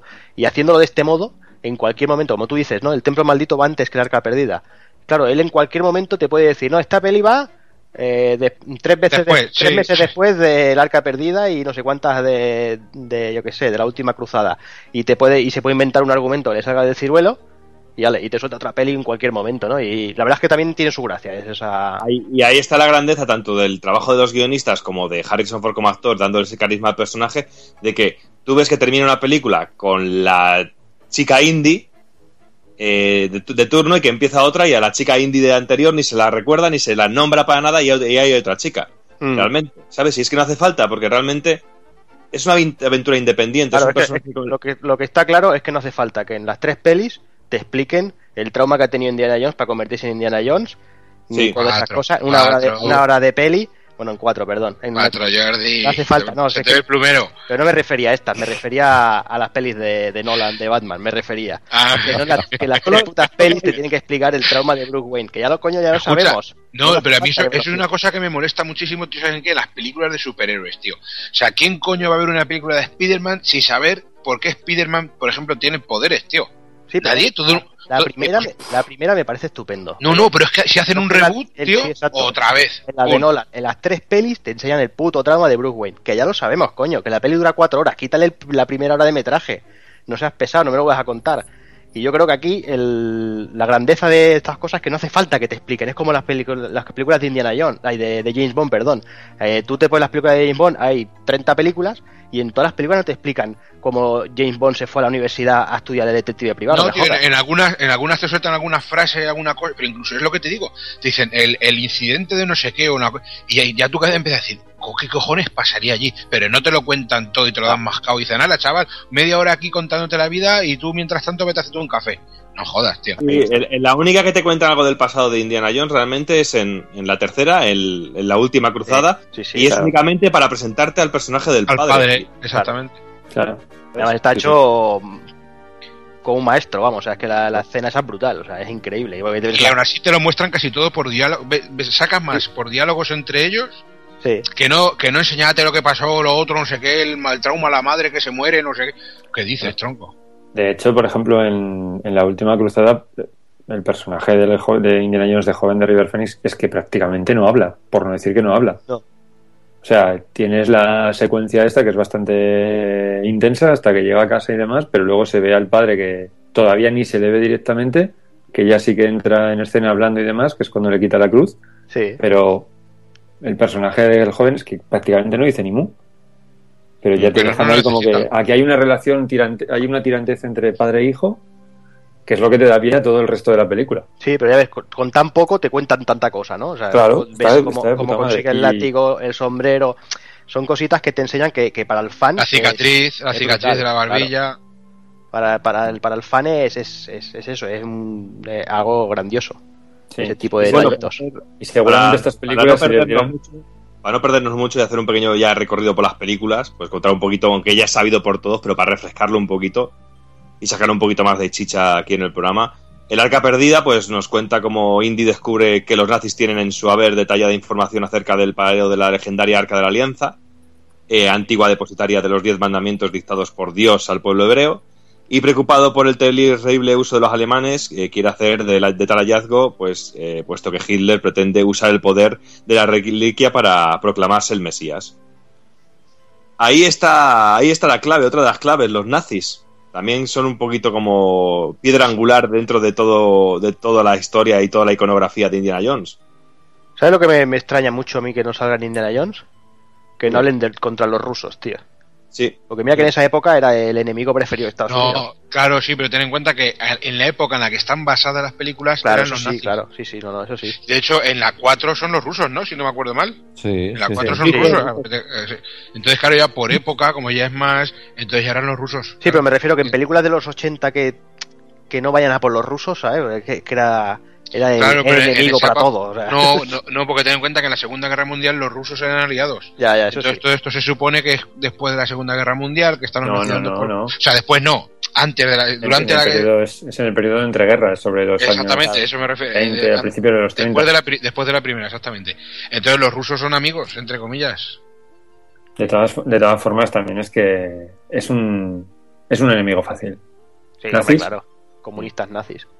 Nazis, ya Sí, está. pero también es Y una... era, y era diferente, y era distinto también, por, justo, justo por lo que dice Jordi, que en los 80 estábamos bastante, bastante machacados con soviéticos, soviéticos, soviéticos, soviéticos. Y, pues estos eh, son otros, los nazis, que les puedes Sí, hacer. y también es una forma de quitar, de quitar hierro al asunto y dar un toque, porque date cuenta que aquí los nazis siempre tienen un toque más cómico, se ve desde un punto de vista más cómico todo, porque no dejan de ser aventuras y también comedia estas películas. Sí, también, y a mí me gusta mucho también ese toque que se da a los nazis de verles desde ese punto de vista, de tratarlo casi como en algunos momentos payasos de circo. Realmente, porque hay, es, hay- paródico, es paródico. Pero cualquier cosa con nazis es mejor. Pero eh, ya vamos a lo de siempre. Realmente el- el- la imagen de los nazis en el cine eh, siempre se eh, los americanos en sus películas, o sea, todos los héroes de acción tienen un comportamiento fascista. Entonces lo que digo, muchas veces los nazis lo que sirve más es de algo paródico, Y algo como pasado de rosca con el rollo este del, de buscar reliquias en, eh, del- para en plan esotérico y tal. Muchas veces sirve más de parodia, aunque luego realmente fue lo que hicieron algunos. Muchas veces sirve más de parodia incluso que de que incluso el mismo el mismo Indiana Jones. Mira, yo, yo de este tema lo he hablado con algún amigo eh, más de una vez y siempre pongo el mismo ejemplo del tratamiento que hay de los nazis en, en este tipo de películas. Y siempre pongo el ejemplo de Django, con el tratamiento que tienen al Ku Klux Klan. ¿Sabes? Que es Sí, una- es una- exactamente, eso es. que es una, es forma de un, tema, de un tema tan chungo y tan jodido, eh, pero llevarlo al, al extremo de, del absurdo y de, y, de, y de la absoluta idiotez. Y a mí me encanta, porque no deja de ser también una escena de payasos. Que me recuerda siempre a la imagen que me descojono de ver la, la Noria con los del Ku Klux Klan montados en la Noria. Que siempre me descojono cuando veo esta imagen. Y bueno, poquito después, tres añitos después, en 1984, pues llegaría la continuación, que es eh, Indiana Jones y el Templo Maldito, que he de decir que esta fue la primera que yo vi, realmente. Estaba en casa en una de mis cientos y cientos de películas copiadas de videoclub que tenía mi padre en aquel momento, que teníamos dos vídeos en casa. Y bueno, la historia empieza directamente con Indy junto a Tapón y a una cantante llamada Imada, eh, no sé cómo se llamaba la rubita esta, no, no, no me di cuenta cómo se llamaba. Eh, y terminan escapando por los pelos de unos mafiosos chinos eh, y terminan en un poblado indio donde la gente piensa que los espíritus malvados de Pankot están secuestrando a sus hijos eh, después de que, las, piedras sagradas fueran, fueran robadas. Indy se adentra en el palacio de Pankot para recuperar las piedras Anka, pero ahí estará la secta Tui para no hacer el viaje tan aburrido. Y he de decir que... Sí, Willy, Willy. Gracias, Kafka. Sí, sí, se llamaba Willy la... La rubia. La rubia, la rubia. sí, Willy, llamaba. Willy Scott. Willy Scott, sí, sí, sí, sí, sí. Y esta, esta película yo tengo marcadas cosas como por ejemplo que me encantaba que esa escena me volvía loco, que era la escena de cuando están en la cena, cuando sacan una, una anaconda enorme y la abren y empiezan a salir serpientes pequeñas de dentro y que comían sesos de mono, que salía la cabeza del mono, que la abrían y que era como un helado, que era el- los sesos de mono. La con sopa de cuchara. ojos. Y la sopa de ojos. La sopa de ojos, tío, no sé, era, era como muy, muy loca toda la película. Y los, que- gigantes. Que también, si no tengo yo mal entendido, ellos no sabían lo que les iban a poner. O sea, las caras que ponen de sorpresa y de, y de flipándola. Igual que lo de la, la Willy que tiene eh, la escena que se meten en un pasadizo con bichos. Sí, que dice, parece que estamos pisando pan tostado. Sí, pues la jamba, la jamba esta, la rubia esta, realmente tenía asco. lo- o sea, las caras que pone está actuando, pero es su cara. O sea, lo está pasando mal. la pu- si te fijas toda la escena, la- lo está pasando fatal la tía con tanto bicho por todos lados. Y es que la tía te- tenía mal rollo. Esa Bueno. escena merece la pena verla en versión original por los chillitos que pega y los ruiditos Sí, que sí, pero, pero que son. Es, es que la tía lo estaba pasando fatal. Y de hecho, incluso est- estuvo a punto de no, de no grabarlo. Estuvo, esto, estuvo pasando un, un día malísimo la tía. Y la verdad es que es flipante. Y las caras que pone, y tú, los chilliditos y todas las cosas. Es, una, es que esta película me encanta, macho. Bueno, Y en esta y película aunque, sale- una cosa, Borja, que aunque nos saltamos otra vez a la película anterior, eh, la escena, la escena del, del arca perdida cuando caen dentro del templo que está lleno de serpientes, Mm. eh, parece que Harrison Ford tiene un pánico atroz a Sí. las serpientes. Sí, sí. Sí. Y estuve viendo en un making of cómo, cómo grabaron la escena y realmente combinaron serpientes de pega con serpientes verdaderas. Y al tío lo metieron en una, en una zona eh, totalmente cubierto con paredes como de metacrilato transparente y estaba completamente rodeado de, de todo tipo de serpientes. Solo que de la forma que estuvieron grabando la escena, él nunca entró en contacto con ninguna serpiente verdadera. Las que tenía por encima eran todas falsas, pero es el cristal que no pueden llegar a, a dar. O sea que parece que el tío este, el, entre el George Lucas y el Spielberg, les, les jodían bastante hecho, para no hay, no, no hay un, una toma falsa de la película que se ve. Hay, ahora que lo estoy diciendo, me, acuerdo de. Hay una escena en la cual se- pasa algo con el espejo. No sé si da, se da con la cabeza o algo pasaba, pero se, si te estás muy atento, es la, típica escena esta que ponen en un programa estos de metidas de pata de películas. Pues hay una escena que, con esto que estás contando, y ahora decirlo tú, me ah, no me acuerdo bien, tío, pero decían eso: que había un metraquilato en medio, y si estás muy atento, hay un momento que se ve algo. Un dice, pequeño "Mira, reflejo de una de las Sí. serpientes, sí. algo, algo ahí, algo sí, ahí sí. que dice, míralo, pum, ahí está, ¿sabes? Y ahora al decirlo tú me he acordado, digo, fíjate, es verdad, tío. Sí, sí. Sí, y además, volviendo, esto- volviendo al Templo Maldito, además, eh, una película mucho más oscura que la primera, o sea, mucho más, bastante más chunga, sí. más bastante más chunga. Es más, yo, como tengo, tengo al crío de 5 años, y son pelis de esas que digo, hostia, le voy a poner la peli, pero claro, luego me acuerdo de la escena cuando le arrancan el corazón y digo, Es que lo voy a decir yo en aquellos años. va a ser un poco años, aquello, aquello me acuerdo yo que fue. Yo me acuerdo de verla en cine con mis padres esta película. Eh, Y la peña lo flipaba, ¿eh? La peña cuando dice, tío, le acaba de arrancar el puto corazón y el corazón se mueve. Y el tío con la cara de esos ojos de loco con el corazón en la mano y la peña lo flipaba, ¿sabes? Con eso. sí, Sí, el tío que le sacan el corazón y lo meten en la, en la parrilla y lo meten Lo dentro que del lo vivo, ahí está. Si con los, el cantos, siguiente, con, lo- con los cantos tribales. Y luego aparte, no sé si también, no sé si salía en el tren, en la primera, en el Arca Perdido, o en el Templo Maldito, que también la escena clásica que se ha parado- parodiado en Los Simpsons, se ha parodiado en un montón de sitios, la de Indy corriendo delante de la roca gira, eh, rodando. Esa es la- sí, Esa es de la el principio primera. de la primera. Es de la primera, pero también sale aquí también en el Templo Maldito, ¿no? Esa escena, ¿no? No, No, No, es el principio de la primera peli. Es el principio Ah, de la película, que empieza así con el... Templo Maldito es- la- es la- de la Paramount con el... Es la, las carretillas. Ah, las carretillas, es verdad, joder. A lo Donkey Kong. Ahora es el, el principio del arca cuando, cuando encuentra el amiibo de oro, que lo saca y le cae la bola. Ah, Eso este. es. Que es una de lo que digo de las metidas de pata, pero eh, por ejemplo lo de las carretillas, que es una escena que siempre se pone de ejemplo de, de bien, de lo bien rodada que está. Eh, está rodada en, en no sé si son 5 metros o algo así, una, Ujú. una- una- un set muy muy pequeño, pero hicieron 40.000 eh, giros, eh, tomas de cámara distintas, de distintos ángulos, cambiando focos para que las sombras diesen una textura distinta a las paredes, cambiaban una hoja, hacían otra toma, tal, y realmente parece que están recorriendo kilómetros de, de, de carretillas o de, de vías y realmente no tiene no tiene una puta mierda, pero son, yo que sé, 10 metros o 5 metros, una cosa así, tío. Mm.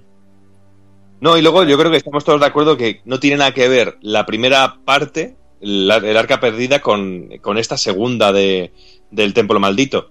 Y si ya saltamos a la última cruzada, pues mm, totalmente diferente, porque yo creo que son, aunque sean el mismo personaje, nos metemos en películas y casi temáticas completamente diferentes y, y cada vez un poquito más profundas, porque la última cruzada de 1989 nos encontramos a, Indy, que se encuentra embarcado nada más y nada menos que en la búsqueda del Santo Grial en 1938, e Indiana tendrá que luchar contra un enemigo que quiere apoderarse de la sacra fuente de la vida y juventud, el dictador alemán Adolf Hitler, eh, secundado por, por todo su ejército.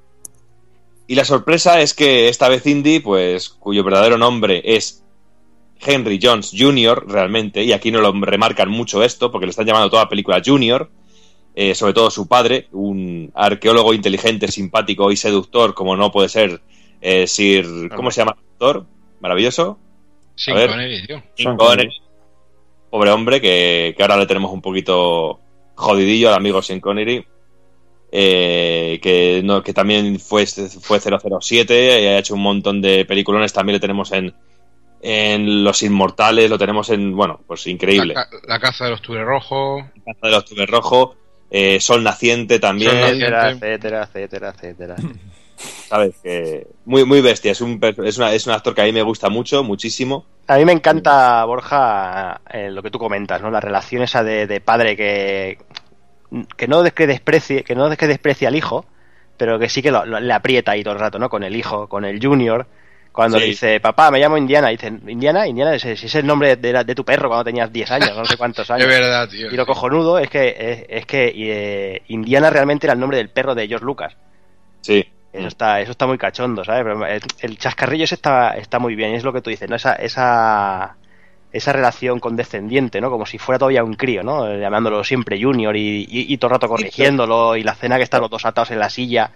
Es que, eso, eso- es que, no sé, la escena es, es que es brutal, o sea, toda la peli en sí es, es increíble, es una pasada. Al igual que antes comentaba eh, Cri- Cristóbal que, que en la primera veíamos el miedo de Indy a las serpientes, que es la fobia, la gran fobia que tiene. Aquí vemos también un poquito la humanidad de Indy porque pasa lo que hemos pasado todos en algún momento, que ya tenemos una edad y siempre que viene nuestra madre nos trata como críos en algún momento. A mí por lo menos me pasa mucho, que muchas veces estoy con mis amigos, está mi madre y me trata como si fuera un crío aún a día de hoy. ¿Sabes? Y yo creo que eso también humaniza mucho al personaje. Y yo siempre digo de esta película, siempre que tengo que recordar una escena, siempre recuerdo la de Sean Connery corriendo por la playa con, con, el, paraguas, eh, asustando a las gaviotas para cargarse el avión, tío. Me parece bestial esa escena. Pero Sí, eh. Sean, Sean Connery, si os fijáis que eh, lo, lo vimos luego después en La Roca o en películas así un poco más de. haciendo un poco más de lo que él viene haciendo, que es un personaje duro, un personaje de acción, no de acción a lo mejor tanto física, pero sí en cuanto a, a su actuación. Y aquí lo vemos haciendo de, también de Yayo, tío, de, de, de padre. O sea, de padre cerrado, tío, de no, no, eh, Indiana, ven aquí, Junior, Junior, ven aquí, Junior, esto, yo- pero que aún así no nos olvidemos que se cepilla la rubia, ¿eh? A la rubia se la cepilla. La rubia con mayúscula, ¿eh? La, Sí, sí. la rubia, a la Sí, Elsa, la que se llama. A la, Elsa, a la Elsa se la pone a cuatro patas. Yo, yo a raíz de lo que comentaba antes Borja, de la relación esta de padre e hijo con, cuando ya eres un poco más mayor y demás, hay una, hay una escena en concreto de la película que es cuando, cuando van en el sidecar huyendo de las motos y demás y consigue con una maniobra tirar a uno por el barranco que le mira así a su padre como diciéndole "Eh, lo he conseguido y el otro va por ahí agarrándose el sombrero con- y le echa una mirada de, repro- de reprobación así como diciendo siempre igual no sé qué. Sí, es como diciendo, pero que eres un crío, no sé cuántos. ¿Ves? Eso es lo que comentaba yo antes cuando hablábamos de Harrison Ford, tanto en como Han Solo como Indy, que siempre busca la mirada de su partener para, para ser cómico él realmente. Que siempre necesita la aprobación o la desaprobación o el chascarrillo del, del contrario. O yo siempre estoy esperando el chascarrillo de, de Harrison Ford en las películas. Y eso lo vemos muy bien reflejado también en las aventuras, ¿eh? en los juegos, sobre todo en The Fate of Atlantis. Yo creo que en ese sentido está muy bien marcado el personaje. Pero el, el, el Harrison Ford, eh, yo que sé, se mete, se mete tanto en el personaje, el cabrón, que no sé si sabéis que en las tres películas, por lo menos en las tres primeras, eh, estuvo a, a punto de cascarla tres veces. En, en la primera, en la- con el tema de la bola, casi se, se lo cepilla. En la segunda, no sé qué le pasó en la espalda, que se hizo daño, estuvo un montón de tiempo de baja, hecho polvo. Y en la tercera, en la escena del tanque, se falló el arnés y casi, se, casi el tanque lo machaca. O sea, el tío se le iba la pinza, pero bien. Sí, al más puro estilo Tom Cruise, que también es otro pirado de la vida, que se le va mucho la cabeza y que algún día terminará muriendo en un, en un rodaje, seguramente. En un callejón oscuro con una picha de plástico en el culo. Joder, macho.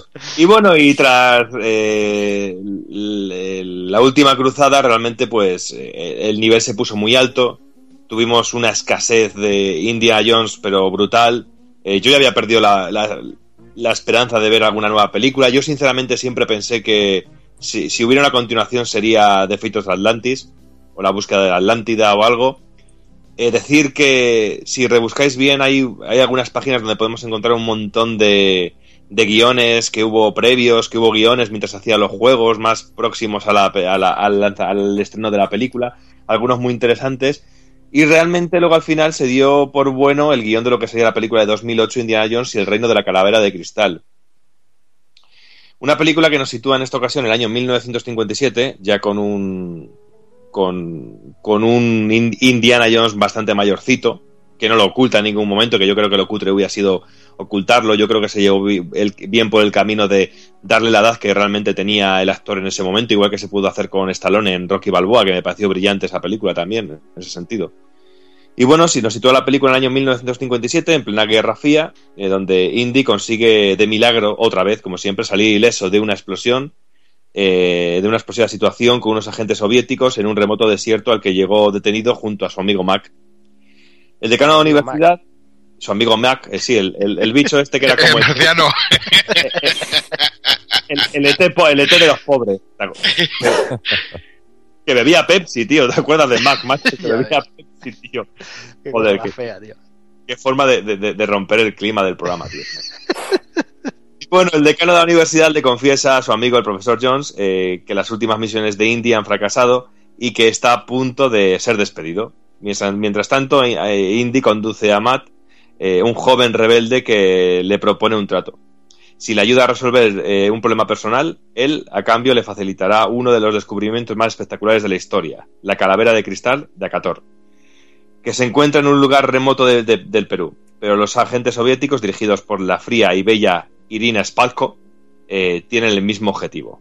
Cambiamos de enemigos, en esta ocasión eh, son los rusos, en una película que realmente ha sido criticadísima, pero que yo vi una vez, yo vi una vez, yo cuando la vi en el cine dije, bueno, no está mal, pero luego cuando la he vuelto, la volví a ver, me gustó bastante y estos días la he vuelto a ver otra vez para, para poder hablar un poquito aquí de ella y he de decir que me parece una película muy consistente y una muy buena película de aventuras y, y que se deja llevar muy bien y sobre todo que creo que es muy lógica tanto con el tiempo que corren ahora mismo y como tienen que ser los cánones de una película de acción y de aventuras a día de hoy y también con, con el personaje que es muy, muy respetuosa con el personaje de Indy y sobre todo muy lógica con Harrison Ford. Qui- Quitando algún momento como la escena de los monos que es Claro, eso te iba a decir. A mí la película me encantó quitando dos, tres escenitas que. uf, Mira, a mí, por ejemplo, lo que ha dicho antes Kafka de que ya no va a estar subiendo, trepando por las lianas y agarrándose con los dientes y cogiendo balas, el momento del principio, cuando coge el látigo y se estira y se cae y se pega un espaldarazo porque se cae Eh, del látigo,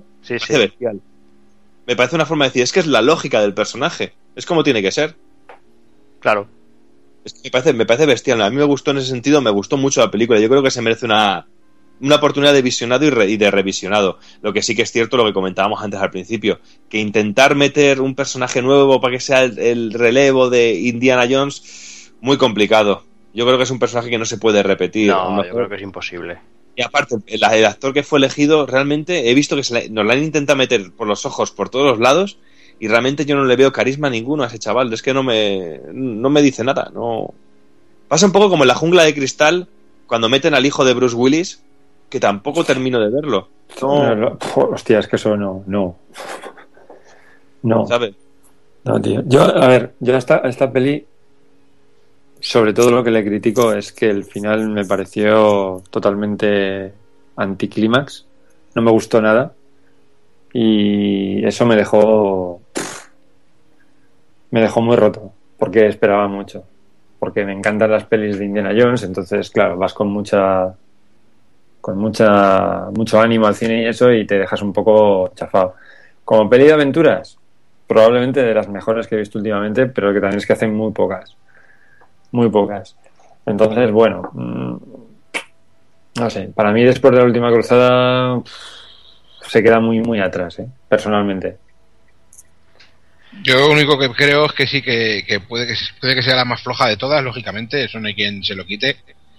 Pero, por ejemplo, yo he oído tonterías de esas de que es que lo, del, lo de la nevera es una flipada que te cagas, lo de los, los marcianos es una flipada que te cagas. Digo, joder, pues en, la, en la primera tienes el, el arca de nuestro Señor Jesucristo, que es el hijo de un, de un carpintero que fumaba porros y se quedó preñado de la, de la Virgen. A ver si nos, a ver si me explico que me creo tanto como lo del marciano como lo del hijo del carpintero. Sí, yo para, mí, para mí lo peor de la calavera cristal es la escena de, de los monos. De los monos, tío. Sí, del tema, el tema que adelante el coche, el tío de Liana en Liana, eso es un poquito extraño, sí. Es Pero bueno, eh, demasiado. tiene, yo- yo pienso que tienes que verla, lo que te digo, con, con mucha suspensión de la incredulidad y ya está, tío.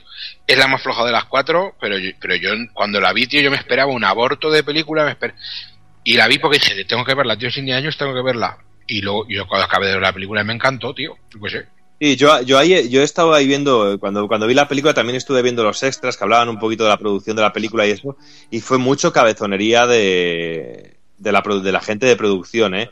que hubo muchos, muchos recortes y muchos cortes y, y realmente la película salió también un poquito ahí que no le dejaron hacer a la gente lo que realmente querían hacer, incluso a Harrison Ford no se le dejó hacer lo que realmente, porque, por ejemplo, hablando justo de la escena esa de los monos, no se quería, no querían hacer esa escena de esa manera, sino que fue cosa de producción, que realmente a la hora de la verdad el que manda es producción.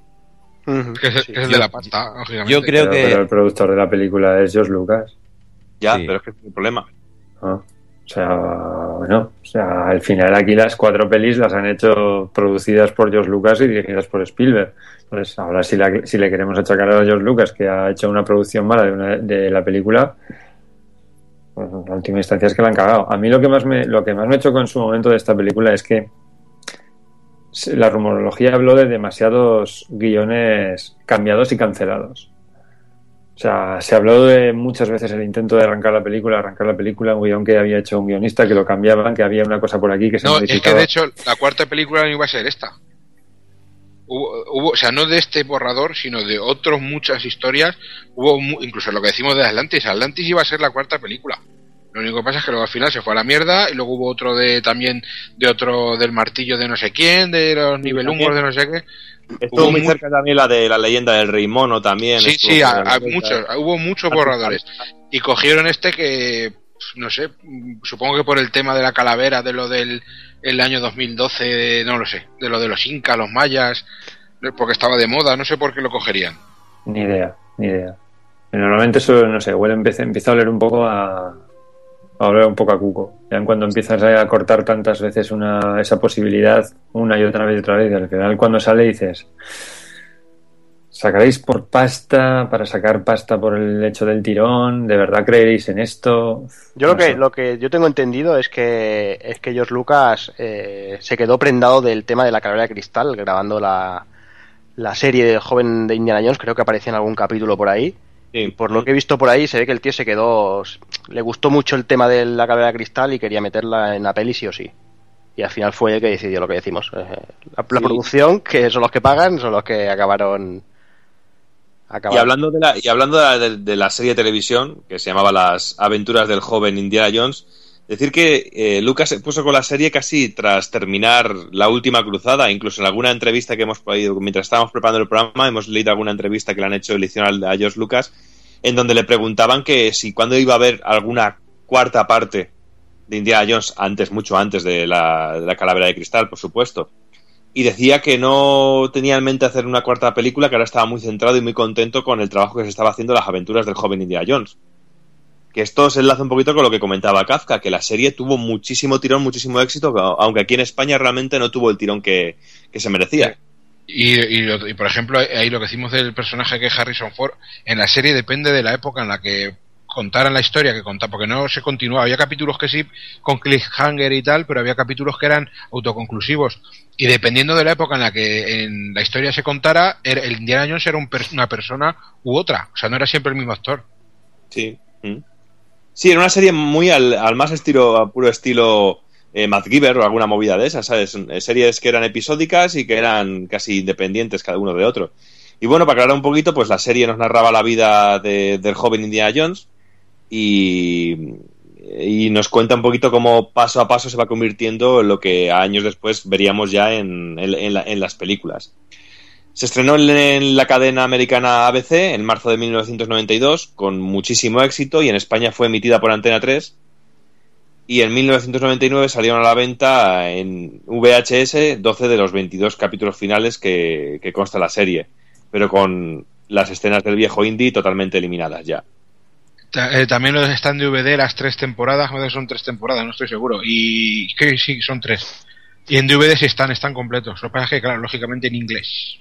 Y hablando de DVD, ya que estamos, eh, creo que anda por ahí la versión en Blu-ray de las tres, de las cuatro pelis, en la versión italiana creo que es, por Amazon creo que andan por 10 o 12 pavos, las cuatro pelis en Blu-ray juntas, y también está en castellano, por lo que tengo entendido. Sí. O sea que si Porque alguno hay que decirlo, eh, em, estas películas merece la pena verlas y escucharlas en castellano, porque a mí personalmente, por ejemplo, la voz de, de Harrison Ford no me termina de, de gustar mucho para, para indie, no sé, quizás porque estoy muy intoxicado de que ha sido mi infancia con la voz de... Claro, es- ¿sabes, lo que- ¿sabes con qué me pasa a mí eso, tío? Con Bruce Willis, tío. Mm. Bruce Willis para mí es la voz de Ramón Langa. Yo, yo veo a Bruce Willis en versión original, tío, y no me gusta. Mm. ¿Sabes? O- yo pues, supongo que será por eso. Y bueno, más o menos este es el recorrido de- del personaje tanto en cine y en televisión. Y bueno, yo creo que aquí podemos poner fin a nuestro podcast de, de cine. Como siempre se me ha ido de las manos. Sí, Eh, y, sin, y- y sin hablar de versión porno, que hay una versión porno, pero bueno, ¿Una solo? tema. ¿Solo hay una, seguro? Yo, yo, yo sé de una, tío. Nada más me la sé de... Si quieres te cuento el argumento, al final se la folla. Sí, seguro. Sí. Y se casan y, y tienen mucho No, no se quieren casan. mucho. No se casa. En fin, pues eso, vamos a ir a lo nuestro, Alex, Kafka, vamos a por los juegos basados en Indiana Jones antes de empezar. Sí, con- que ah, parece que hay, pero hay unos cuantos, ¿eh? Eh, bueno, pues eh, a las cuatro películas que ya os hemos hablado y la serie de televisión de la que os acaba de hablar el Tito, Doki, pues aparte de libros, que hay un montón de series de libros, eso, Dirige tu aventura, novelas, eh, tal, cómics, que también hay cómics, pues hay que añadir, pues lógicamente, como no podía ser de otra manera, los videojuegos. El primero eh, fue para Atari 2600 del año 82, que es el, está basado en, lo- en Busca del Arca Perdida, diseñado por Howard Scott Warshaw, que es el mismo que interpretó E.T. de Atari, ¿vale? Ese juego tan maravilloso que por prisas se terminó en cuatro semanas y, bueno, el resto es historia, agujeros en el desierto, y no hablo de mafiosos que rompen culos, ¿sabes? Sino agujeros de tierra. Fue uno de los primeros juegos en requerir más botones eh, y para ello, según parece, usaba los dos controladores del Atari, uno para el personaje y la acción con su botón y el otro para seleccionar el objeto equipado y equiparlo. Obtuvo muy buenos resultados y más tarde pues se pasó al, en el 83 y el 85 a, a lo que es el, el Templo Maldito. O sea que es muy Este sí chungo, fue- eh, este de Atari. Sí, sí, no, hombre, Igualmente ten en en, cuenta, en para la época- si, hablamos, si hablamos de Indiana Jones, hay que hablar de Pitfall, o sea. Sí, luego ya al final haremos una, un breve. Sí, sí, sí. un- hay un chascarrillo para ellos, para nuestro querido John Pitfall. Pero. Ya te digo, este juego es un, es un juego complicado de controlar. Pero el tema, fíjate, en aquellos años, tú ponte ahora, eh, tienes tu Atari, eh, acaba, acaba de parir, acaba de parir Atari, tú tienes tu Atari y acostumbras a jugar y de repente te dicen que tienes que, que usar dos mandos. ¿Sabes? Eso para la época es un poquito, un poquito extraño. Y de por sí que el juego no era fácil. No, no, está claro. Bueno, y pasamos después a lo que es el Templo Maldito. Que ese sí que se tuvo versiones para Z Spectrum, para MSX, Astrad, Commodore 64, a- para muchísimos. Es una aventura de mecánica que, recuerda en cierto tipo, digamos, a lo que venía a ser un Zelda, sin que entiendas un poquito el símil, con unas fases de vagoneta. Yo este juego eh, gráficamente está muy guapo para la época y yo lo recuerdo ver en los arcades de los salones Callao de Madrid, en la calle Callao, con una máquina que tenía varias televisiones, una arriba y otra abajo. Vale, la versión de NES, como siempre, una vez más, adaptación de arcade, es bastante especialita y va a su bola, como siempre, ¿vale? Eh, hay incluso dos versiones, una de Mindscape y una de Tengen. Que ahí es nada. Eh, luego, de la última cruzada, eh, tenemos tres versiones. Eh, bajo la apariencia de aventura de acción y de aventura gráfica, ¿vale? La primera es de Action Game, de la infame US Gold y de Tiertex, para Macintosh. Sí, US Gold, tío. Cuando digo US Gold se, vaya se, me dilata el ojete, macho. Es una. Sí, es una. No sé, no sé por qué. Tengo que tener de cada trauma mal parido ahí dentro, tío, con juegos de US Gold, que es que decirlo y me sube por la espalda un repelusco. Bueno, también hay que decir que Usgold hizo cosas buenas, ¿eh? Pero bueno. Sí, sí. Dime una, dime una, por favor. Dime una. Eh, yo tuve, yo tuve un, un debate por, bueno, un debate, estuve comentando con, con Ignacio Zarrán de Fase Bonus por ahí con Twitter también sobre Gol y me sacó unos cuantos títulos de, de la época de 8 bits y tal que eran potentillos y tal, pero hostia, yo es que a mí Gol me la clavó con el Street Fighter 2 de PC y uf, me la clavó muy dentro, eh. Hostia, y el, Strike, y el Strider 2, tío. Yo, Todos en general. y a lo mejor, a lo mejor luego dices tú, luego sacas algo, pero yo es que tiene tantas cosas que me rompieron el culo, me violaron, tío, que ahora mismo. No sé. Mi, men- mi mente las, las olvidó. Eh, ¿qué está? Ah, sí, pues estaba diciendo eso, que pues versiones, pues todas las que queréis, para todo lo que había en la época, Mega Drive, Game Gear, NES, eh, Game Boy Spectrum, Commodore, vale, es el, el típico producto de US Gold para reventar una licencia, pues clásica de la época, un plataformas con vista lateral de varios niveles, con stage inspirados en, en Lancer del juego, ¿vale? Y luego tiene cosas muy locas como el indie adulto saltando encima del tren del circo con la jirafa sacando la cabeza y cosas de esas. Pero bueno. Eh, la segunda es eh, de Graphic Adventure, que este sí es un juegazo, que es para Atari ST, Commodore Amiga, PC y Macintosh, que es bajo la batuta del magno Ron Gilbert, es pues un juego muy de Lucas, ¿vale? Tuvo dos versiones, una de gráficos de 256 colores y banda sonora digital, y otra con banda sonora MIDI y que arreglaba algún bug. Esto es un producto muy bien hecho, que respeta la licencia, y aún hoy es recordado como un gran juego, obra de Lucasfilm Games, una gran aventura gráfica. Luego hay otra versión para, para NES de la última cruzada, que solo salió en USA, que es bastante similar a lo que vendría a ser el enfoque de US Gold, pero que nos la trajo Taito. Eh, es un poquito más aventurero, tiene puzzles y minijuegos y tiene la posibilidad de elegir el orden de los niveles. Es un jueguito un poquito más decente. Tampoco os esperéis una cosa loca, loca. Y luego ya empezamos ya en, lo que decíamos antes de- del el mundo Indiana Jones. Eh, tenemos de argumento original, sin basarse en ninguna película, Indiana Jones y And the Lost Kingdom para Atari 2600, Commodore 64, eh, Spectrum, no sé si tendría alguna versión y tal. Y como digo, se pidió no seguir un argumento y es una obra realmente poco inspirada y continuista la de Atari, en la que nos adentrábamos en un palacio en la jungla para encontrar seis artefactos y para conocer qué le pasó a los inclinos de la pirámide esta del, del palacio de la jungla. Muy típica, ¿sabes? Y un juego muy, muy tirando a Pochi. Después encontramos eh, Indiana Jones and the Revenge of the Ancients para PC compatibles en el 87. Es obra de Angel Soft para que es una aventura conversacional, pues muy típica de la época, ¿vale? Que se situaba en una pirámide mexicana llamada Topoceco o algo así, una cosa muy rara, pues un nombre de estos mexicanos extraños. Y una vez más buscamos un artefacto que quieren los nazis para ellos. Luego ya saltamos bastante tiempo atrás, en el año 99, y tenemos Indiana Jones and the Infernal Machine. Machine, que es el de las maracas, ¿sabéis? Pues ese. Para PC, Ni- Nintendo 64 y para Game Boy. Es una aventura muy a lo Tomb Raider en la que viajamos por varias localizaciones del mundo en busca de la máquina del dios babilonio Marduk. Es obra de LucasArts y... Es un truño incontrolable. No, tío, pues a ver, el control es un poquito especialito, pero a mí este juego me gustó. A mí nada. Pero a lo mejor también por lo que digo, porque teníamos ganas de era cuando estaba lo petaba Tomb Raider, pues quieras que no, pues a lo mejor también por eso, porque estaba muy de moda ese tipo de juegos. Después tuvimos Indiana Jones and the Emperor, la tumba del emperador, cojones, que no me sale. Para Xbox, PlayStation 2 y PC en el 2003. Este juego tenía un, un manual de instrucciones muy guapo, tío, que era como el, el, el librito de que lleva el padre de Indiana Jones, con dibujitos, notas así escritas a mano como si hubiese escrito Indiana, y está muy guapo, está muy cuidado. Qué pena que no sacan cosas así ya. Eh, esta, está, obra está localizada antes del Templo Maldito e incluso tiene puntos en común. Algunas cosas del argumento hablan de personajes, alguna cosilla que tenemos por ahí que salen en el Templo Maldito. Otra vez más, rollito Tomb Raider y viajamos por todo el mundo. Después, Indiana Jones and the Staff of Kings, ¿vale? Que para Wii, PlayStation 2, PSP, Nintendo DS en el 2009. Eh, en busca de la vara de Moisés nos meteremos otra vez en Mundos 3 de Tomb Raider, ¿vale? Es la tercera, digamos, de la trilogía Tomb Raider.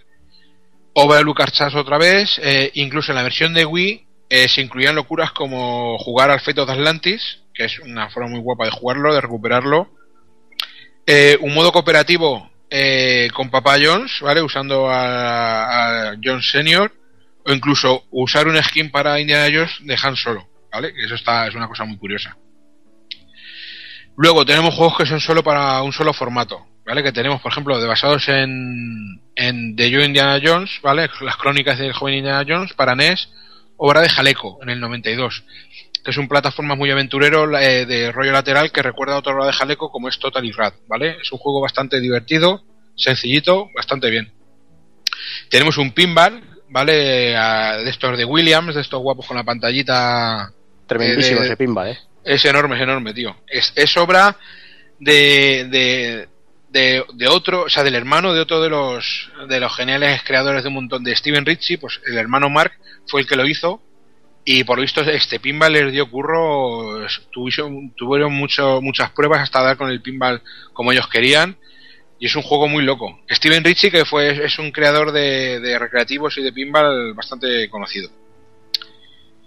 Bueno, eh, tenemos también, y este es un juegazo, eh, la aventura de Greatest Adventures para SNES, para Super Nintendo, en el año 94. Parido por Factor 5, que son los del Star Wars Rogue Squadron, los de Contra Alien War de Game Boy, los Turrican, Lair de Play 3, y está publicado por JVC. Aquí siguieron un poquito la estela de lo que ocurrió con la trilogía para, de Star Wars para Super Nintendo. Lo único que pasa es que aquí en lugar de sacar tres entregas, basadas en tres películas, lo juntaron Los perdón, las tres, sí, todo junto. Aquí lo juntaron todo y hicieron una aventura plataformera en 2D muy guapa. Eh, sonora y gráficamente para mí es una paja así con Nivea, paja de rico, ¿sabes? Es un juego muy, muy guapo. Y, y además es un juego que yo creo que es muy desconocido, macho. La- yo no sé mucha gente que no lo jugó en su día y es una pena. Pues una pasada este juego, ¿eh? Es una Igual pasada que- y, tiene- y la escena de la, de la bola, tío, tiene, tiene los gráficos, tío, los detalles de cuando Sí, vas por el sí, sí. mercado, tiene cosas, tiene cosas muy guapas. Ya te digo, es una pena que hay mucha gente que, es que no- ni lo ha jugado, tío. Una pasada. Igual que los de la trilogía de Star Wars, son Sí. auténticos juegarros y además es que yo creo que estos hasta, hasta compartirán probablemente motor y... Sí, el motor yo creo que es el mismo, porque gráfico, incluso el desarrollo es el mismo y tal. Sí, sí, sí, sí. Mismo estilo de juego y muy, muy buenos, tanto unos como otros.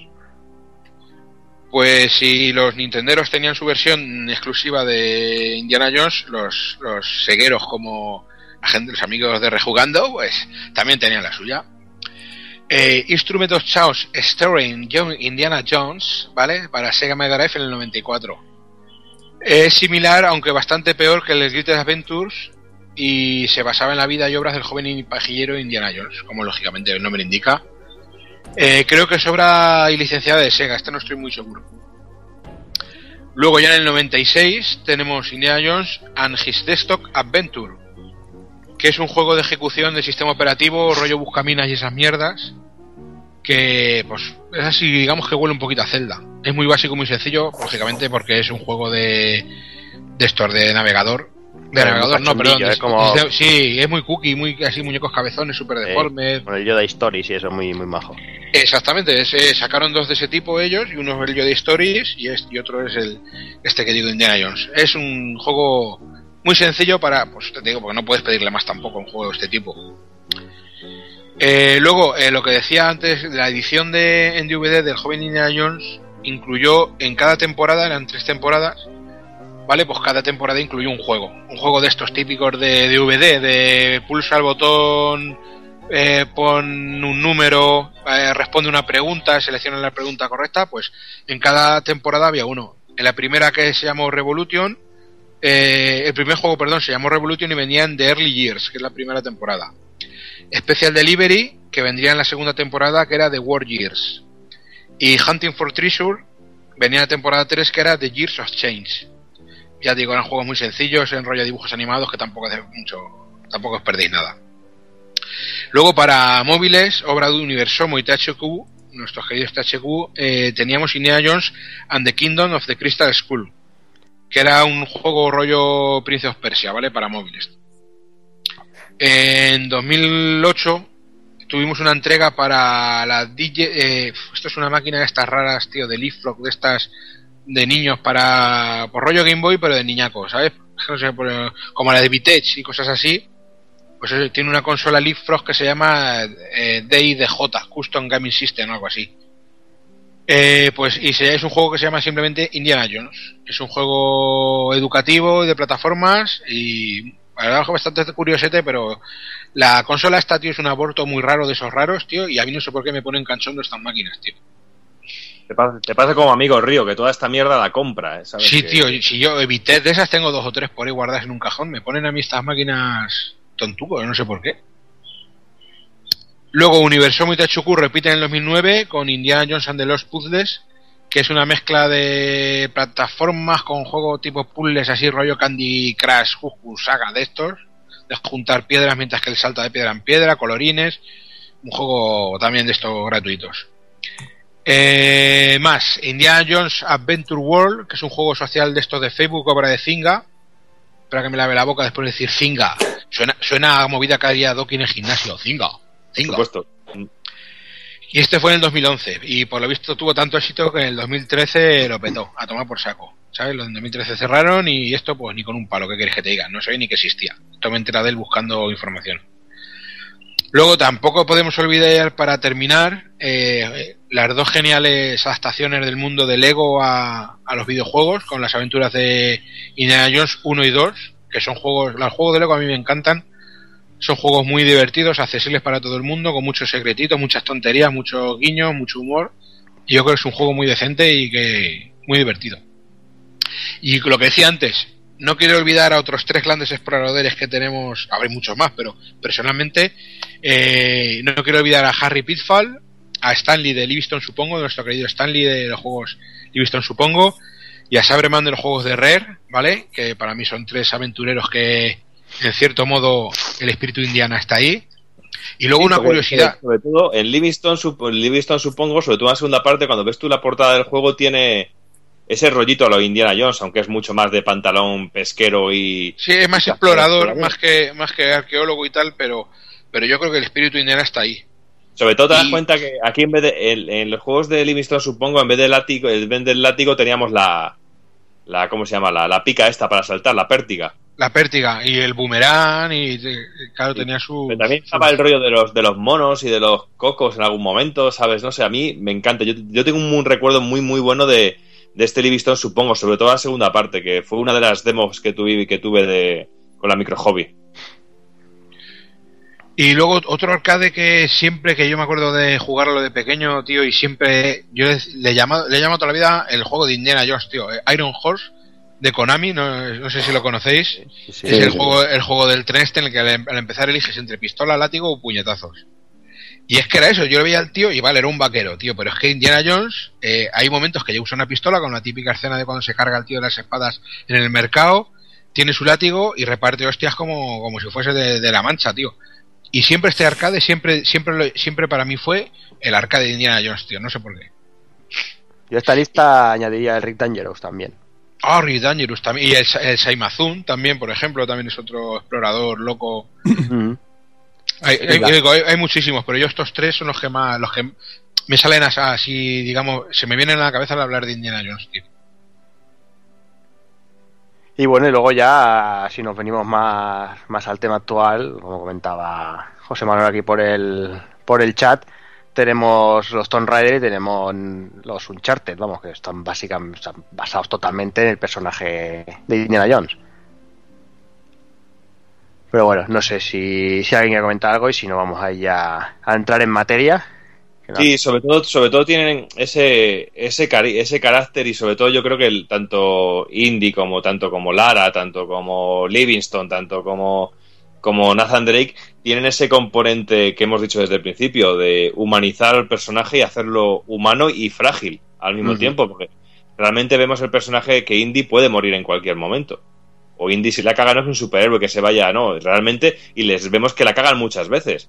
Porque Indy es el tipo y pillan cacho, por supuesto también.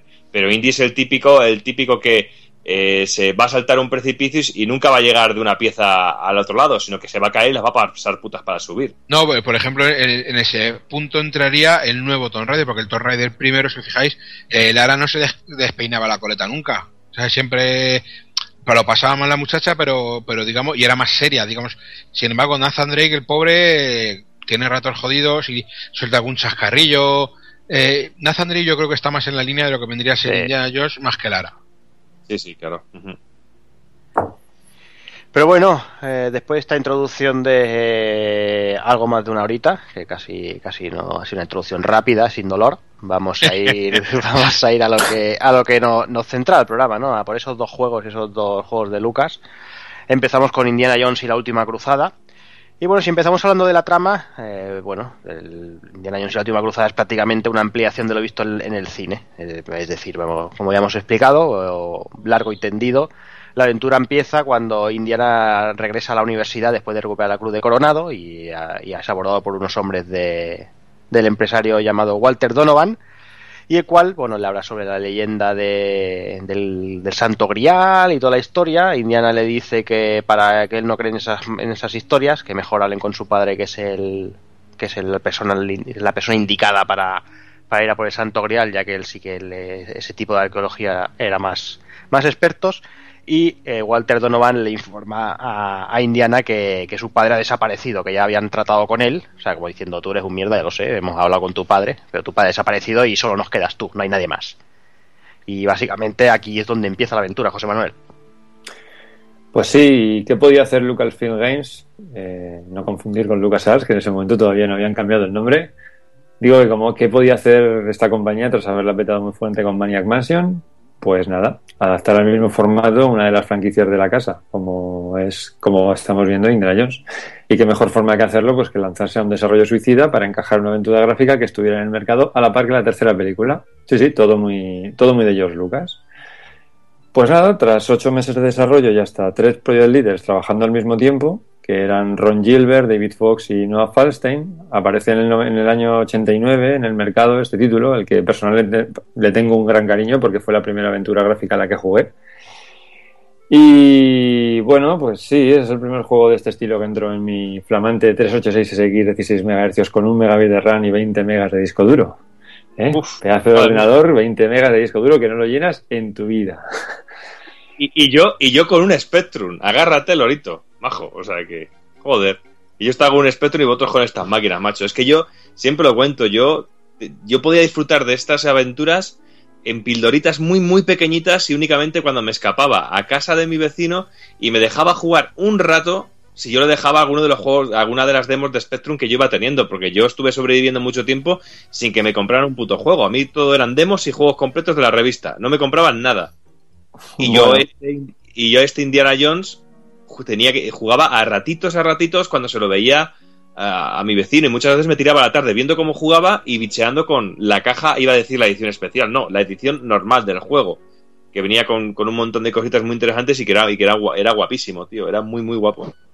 La verdad es que yo este título no lo tuve original. Eh, este título vino copiado en unos preciosos disquetes de tres y medio. Y tiene cierta anécdota porque es de todo sabido que LucasArts y bueno, casi todas las compañías adoptaban pues varias protecciones anticopia en, los juegos de la época.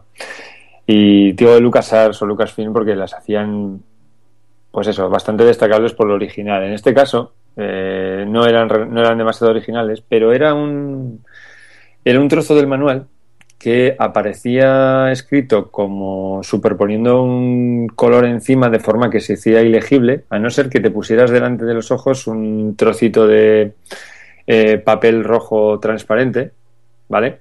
De forma que al ponértelo en los ojos el papel rojo, pues veías lo que ponía detrás. Entonces la protección te, te, te preguntaba eh, una, una, palabra en concreto del texto de, de, varios de estos párrafos y tenías que verla.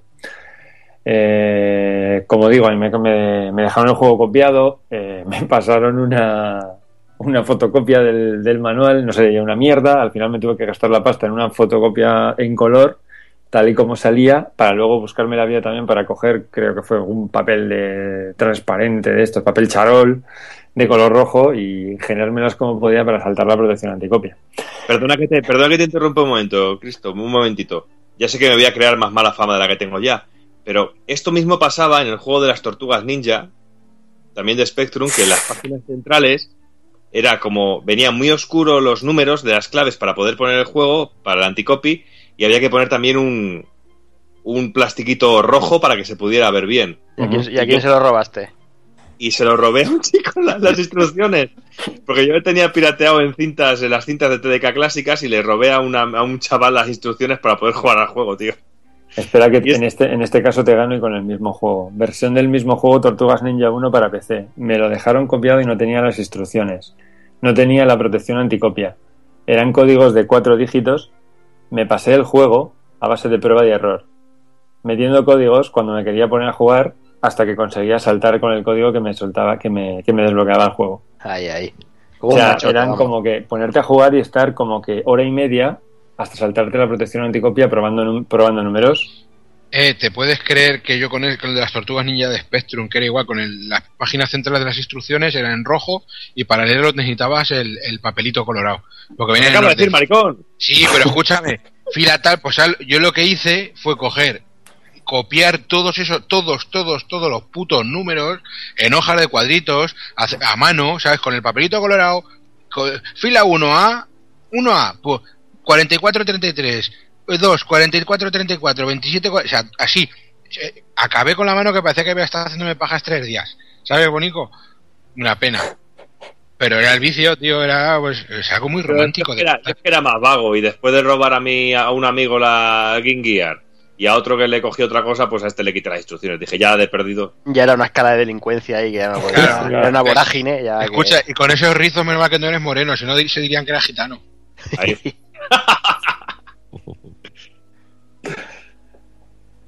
en fin, pues bueno, eh, el juego está, como decimos, basado en la película dirigida por Spielberg y escrita por George Lucas, Indiana Jones and the Last Crusade, o La Última Cruzada.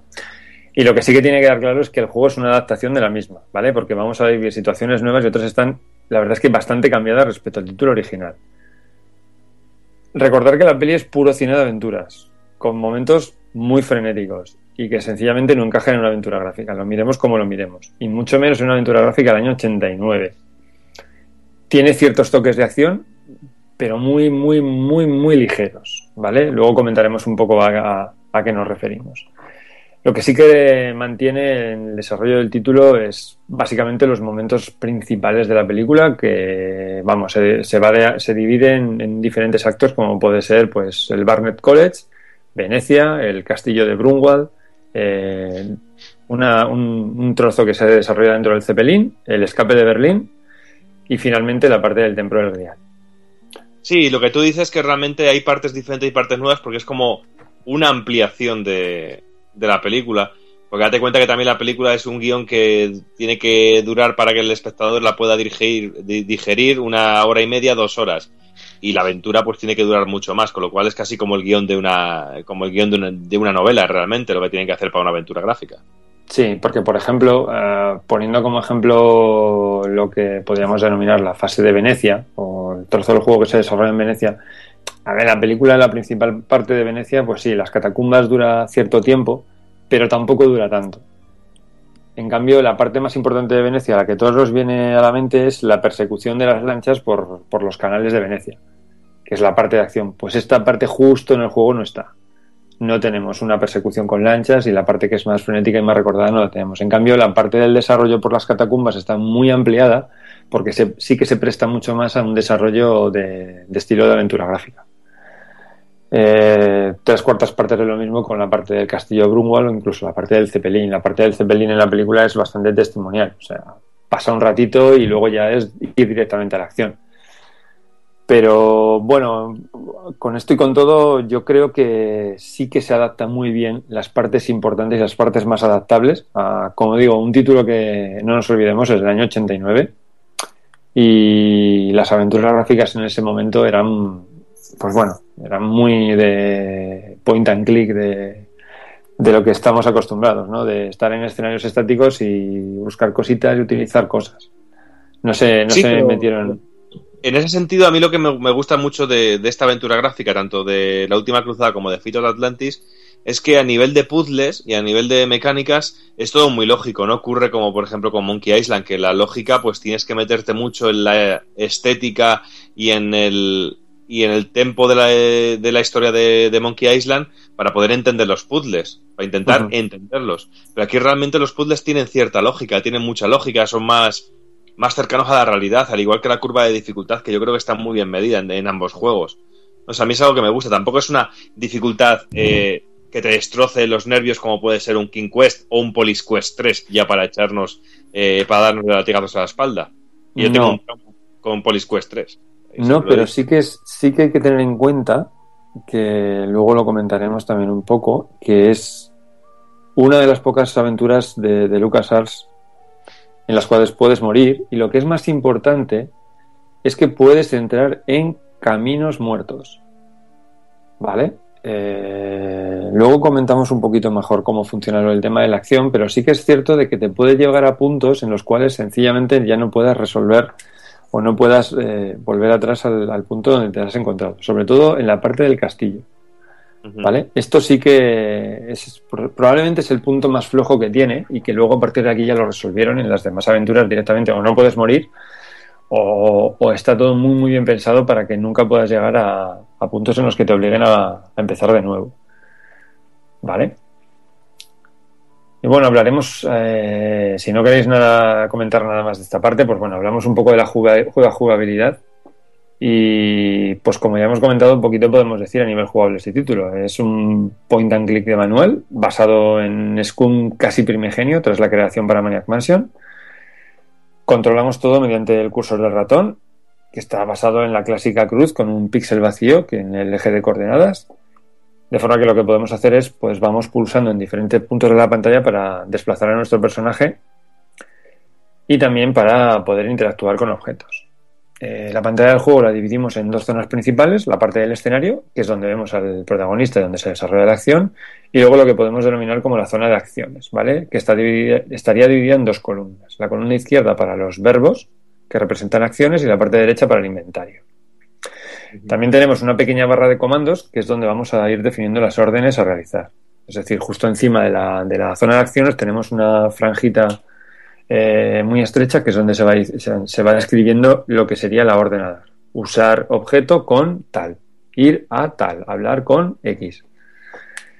Eh, comentaba que el Scum es muy primigenio porque todo se reproduce con, texto. ¿vale? Eh, este juego no tiene versión todavía representando el inventario a base de iconos de hecho, creo que el primer juego que, incorporó este, esta representación sería la revisión en 256 colores de Monkey Island. Si la memoria no me, no me juega ninguna mala pasada. Es totalmente lógico. Bueno, eh, ¿cómo funciona todo esto? Pues nada, cuando pulsamos sobre un ítem o sobre un personaje con el que vamos a poder interactuar, eh, el nombre de este queda seleccionado en el prom de órdenes, de forma que podemos interactuar con él a través de los distintos verbos disponibles. También podemos hacerlo al contrario, seleccionando primero el verbo y después el objeto o el personaje contra, el que, con el que interactuar. Incluso algunos de los comandos permiten ser combinados con uno de los objetos del inventario. La verdad es que me estoy dando cuenta de que es un sistema que es muy fácil de jugar si estás acostumbrado a las aventuras gráficas, pero es bastante difícil de explicar. ¿Vale? Y ponerte a hacerlo a alguien que no ha tocado una aventura gráfica nunca es sobre todo en un formato como el podcast es difícil. Una vez que te pones delante, coges el ratón, ves las cosas muy rápido. pero explicar cómo funciona es un poco complejo, ¿vale? Eh, bueno, sobre todo eh, teniendo en cuenta de que al final las aventuras gráficas no dejan de ser una evolución de lo que serían las aventuras conversacionales, que es todavía más complicado de, de entender porque, bueno, ya sabéis que todas estas aventuras conversacionales estaban basadas en introducir manualmente directamente los comandos eh, por teclado. Yo, yo- yo ahí siempre lo, lo he comentado que tengo la, la frustración de intentar jugar al juego de Hulk, de, que era una aventura conversacional en el Spectrum, y que jamás fui capaz de pasar de la, pantalla, de la primera pantalla a la que estaba eh, Bruce sentado encima de, delante del ordenador y había que escribir algo y nunca di con lo que había que escribir. Mi, mi juego se limitó a eso, a poner la cinta, cargarlo y la pantalla esa. Jamás supe lo que había que poner, tío. Pero eso te pasa con casi todos, ¿no? Sí, sí, sí. Bueno, es que yo soy así de tonto. Hombre, Robert, ya la hora. ¿Qué aportación más interesante has hecho? Creía que ibas a decir que tú ten- tuviste una versión de las tortugas ninja con una hoja que tenías que poner una- un plástico rojo encima. No, el mío era, el mío era verde. Ah, vale, vale, vale. Era mucho más relacionado con el personaje. No, pero lo que tú dices, por ejemplo, también el primer Larry, que al principio había que escribir el texto, o incluso era curioso porque en algunos momentos eh, había incluso algunas aventuras en las que si tú te pasabas de listillo y ponías tacos o decías cosas ofensivas, podían eliminarte la partida. Podían llegar, a, podían llegar a ese punto.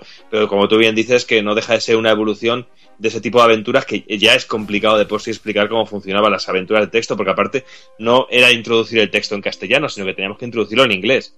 Sí, y, si sí. ya somos de una, y si ya somos de una generación, por lo menos en mi caso, que para yo tuve inglés eh, por primera vez en octavo de la EGB, pues imagínate ponerte con una aventura y escribir encima el texto. Pues ya te digo, una puta, una, una puta locura realmente. Sí, bueno, respecto a lo que comentas del inglés, yo tengo que decir que este juego me lo pasé, en la primera vez que lo jugué, lo jugué en inglés. Y con un inglés de un niño de 14 años, del año 92, pues imaginaos lo que entendía. Pues entendía algo de, de chiripa. ¿Que ¿Cómo me lo pasé? Pues gracias a la Superjuegos número 6, que tenía una guía, que al final lo que no me iba saliendo de tocar las cosas, pues, pues bueno, de hecho, recuerdo que sufrí bastante para, para entender cuál era la diferencia entre el pull y el push. Hostias, amigo.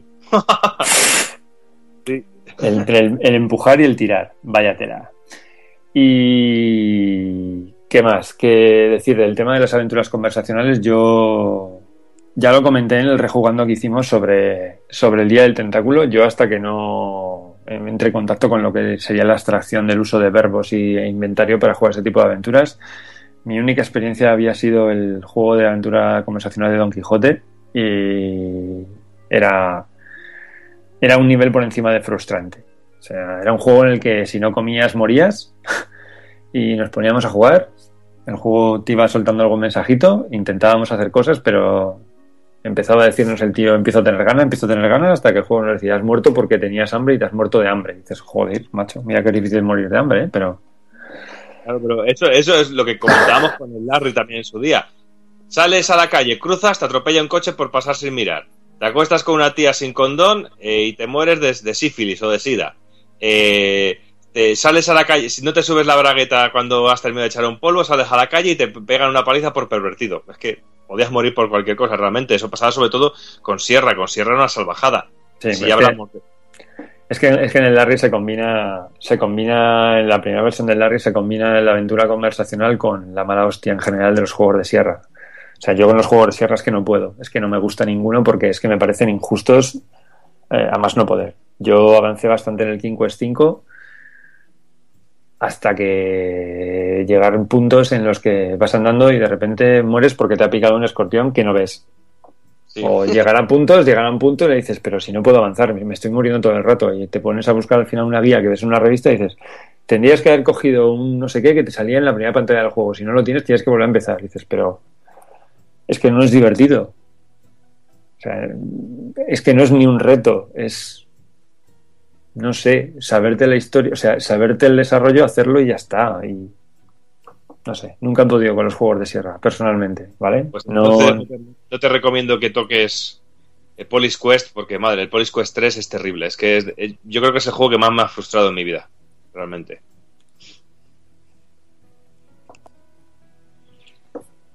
Bueno, eh, por comentar un poquito más, eh, antes decía que casi todo se controla con el cursor del ratón. Y digo casi porque a lo largo de la aventura pues vamos a tener que vernos en ciertas situaciones que nos obligan a utilizar nuestros puños. Y en estos momentos tenéis que echar mano del teclado para resolver estos combates. Más concretamente del teclado numérico. Y si, como en mi caso, habéis jugado con un portátil o con un Mac con el teclado pequeño, veréis que los seis comandos de ataque que tenemos se mapean a las teclas de los números de encima de las letras y esto lo hace prácticamente injugable y, casi antinatural, ¿de acuerdo? Entonces, tenedlo en cuenta si lo vais a jugar ahora, porque la verdad es que la primera vez que me puse a buscar el teclado, digo, va, pero si no tengo el teclado numérico, el pad numérico tipo calculadora de, siempre, y bueno, voy a tratar de, de, explicar un poco cómo funciona el sistema de combate que tiene, que tiene su historia.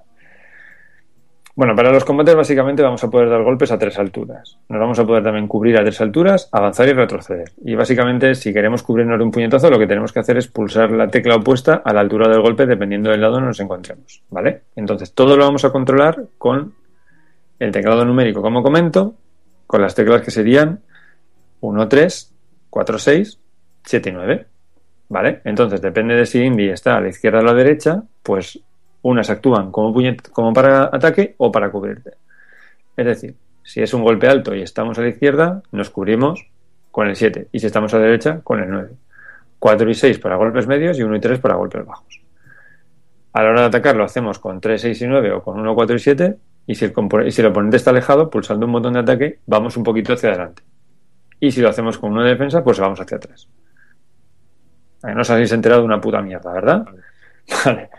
Pues por eso mi padre me decía que me compré ordenador para estudiar.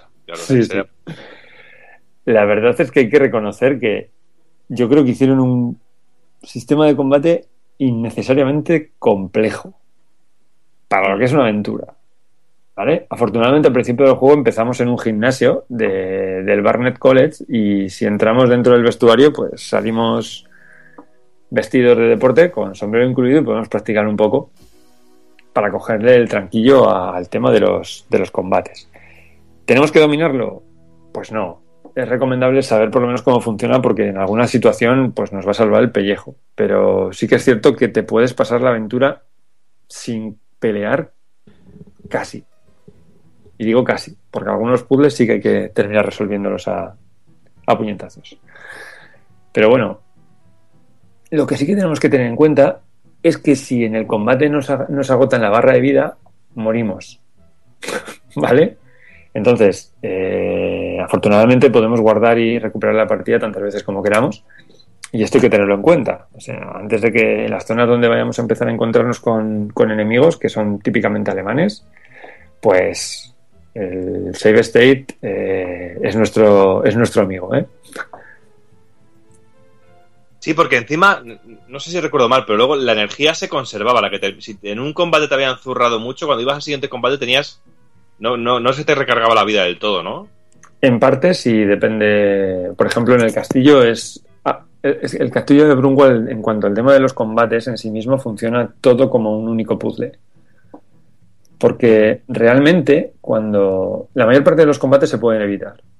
Y normalmente los evitamos o bien eh, eligiendo las opciones de la conversación adecuadas, o bien untando a los, a los guardias, dándoles ciertos objetos, o con, o con disfraces, o combinando la conversación con ciertos disfraces. Entonces, eh, dentro del castillo, como digo, salvo un combate en concreto, que tiene otro, otro componente además que hay que tener en cuenta, todo se puede, se puede evitar, ¿vale? O sea, no tendríamos por qué, por qué golpear.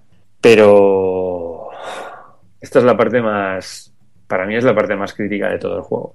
El tema de los combates es lo que ahora mismo te puede ir un poco, te puede echar un poco para atrás. Y respecto a lo que comentas de la vida, eh, en la parte del castillo, como decía, que se comporta como un único puzzle, sí que se mantiene la vida que vas consumiendo, ¿de acuerdo? Entonces aquí es donde vamos a poder encontrar los caminos muertos.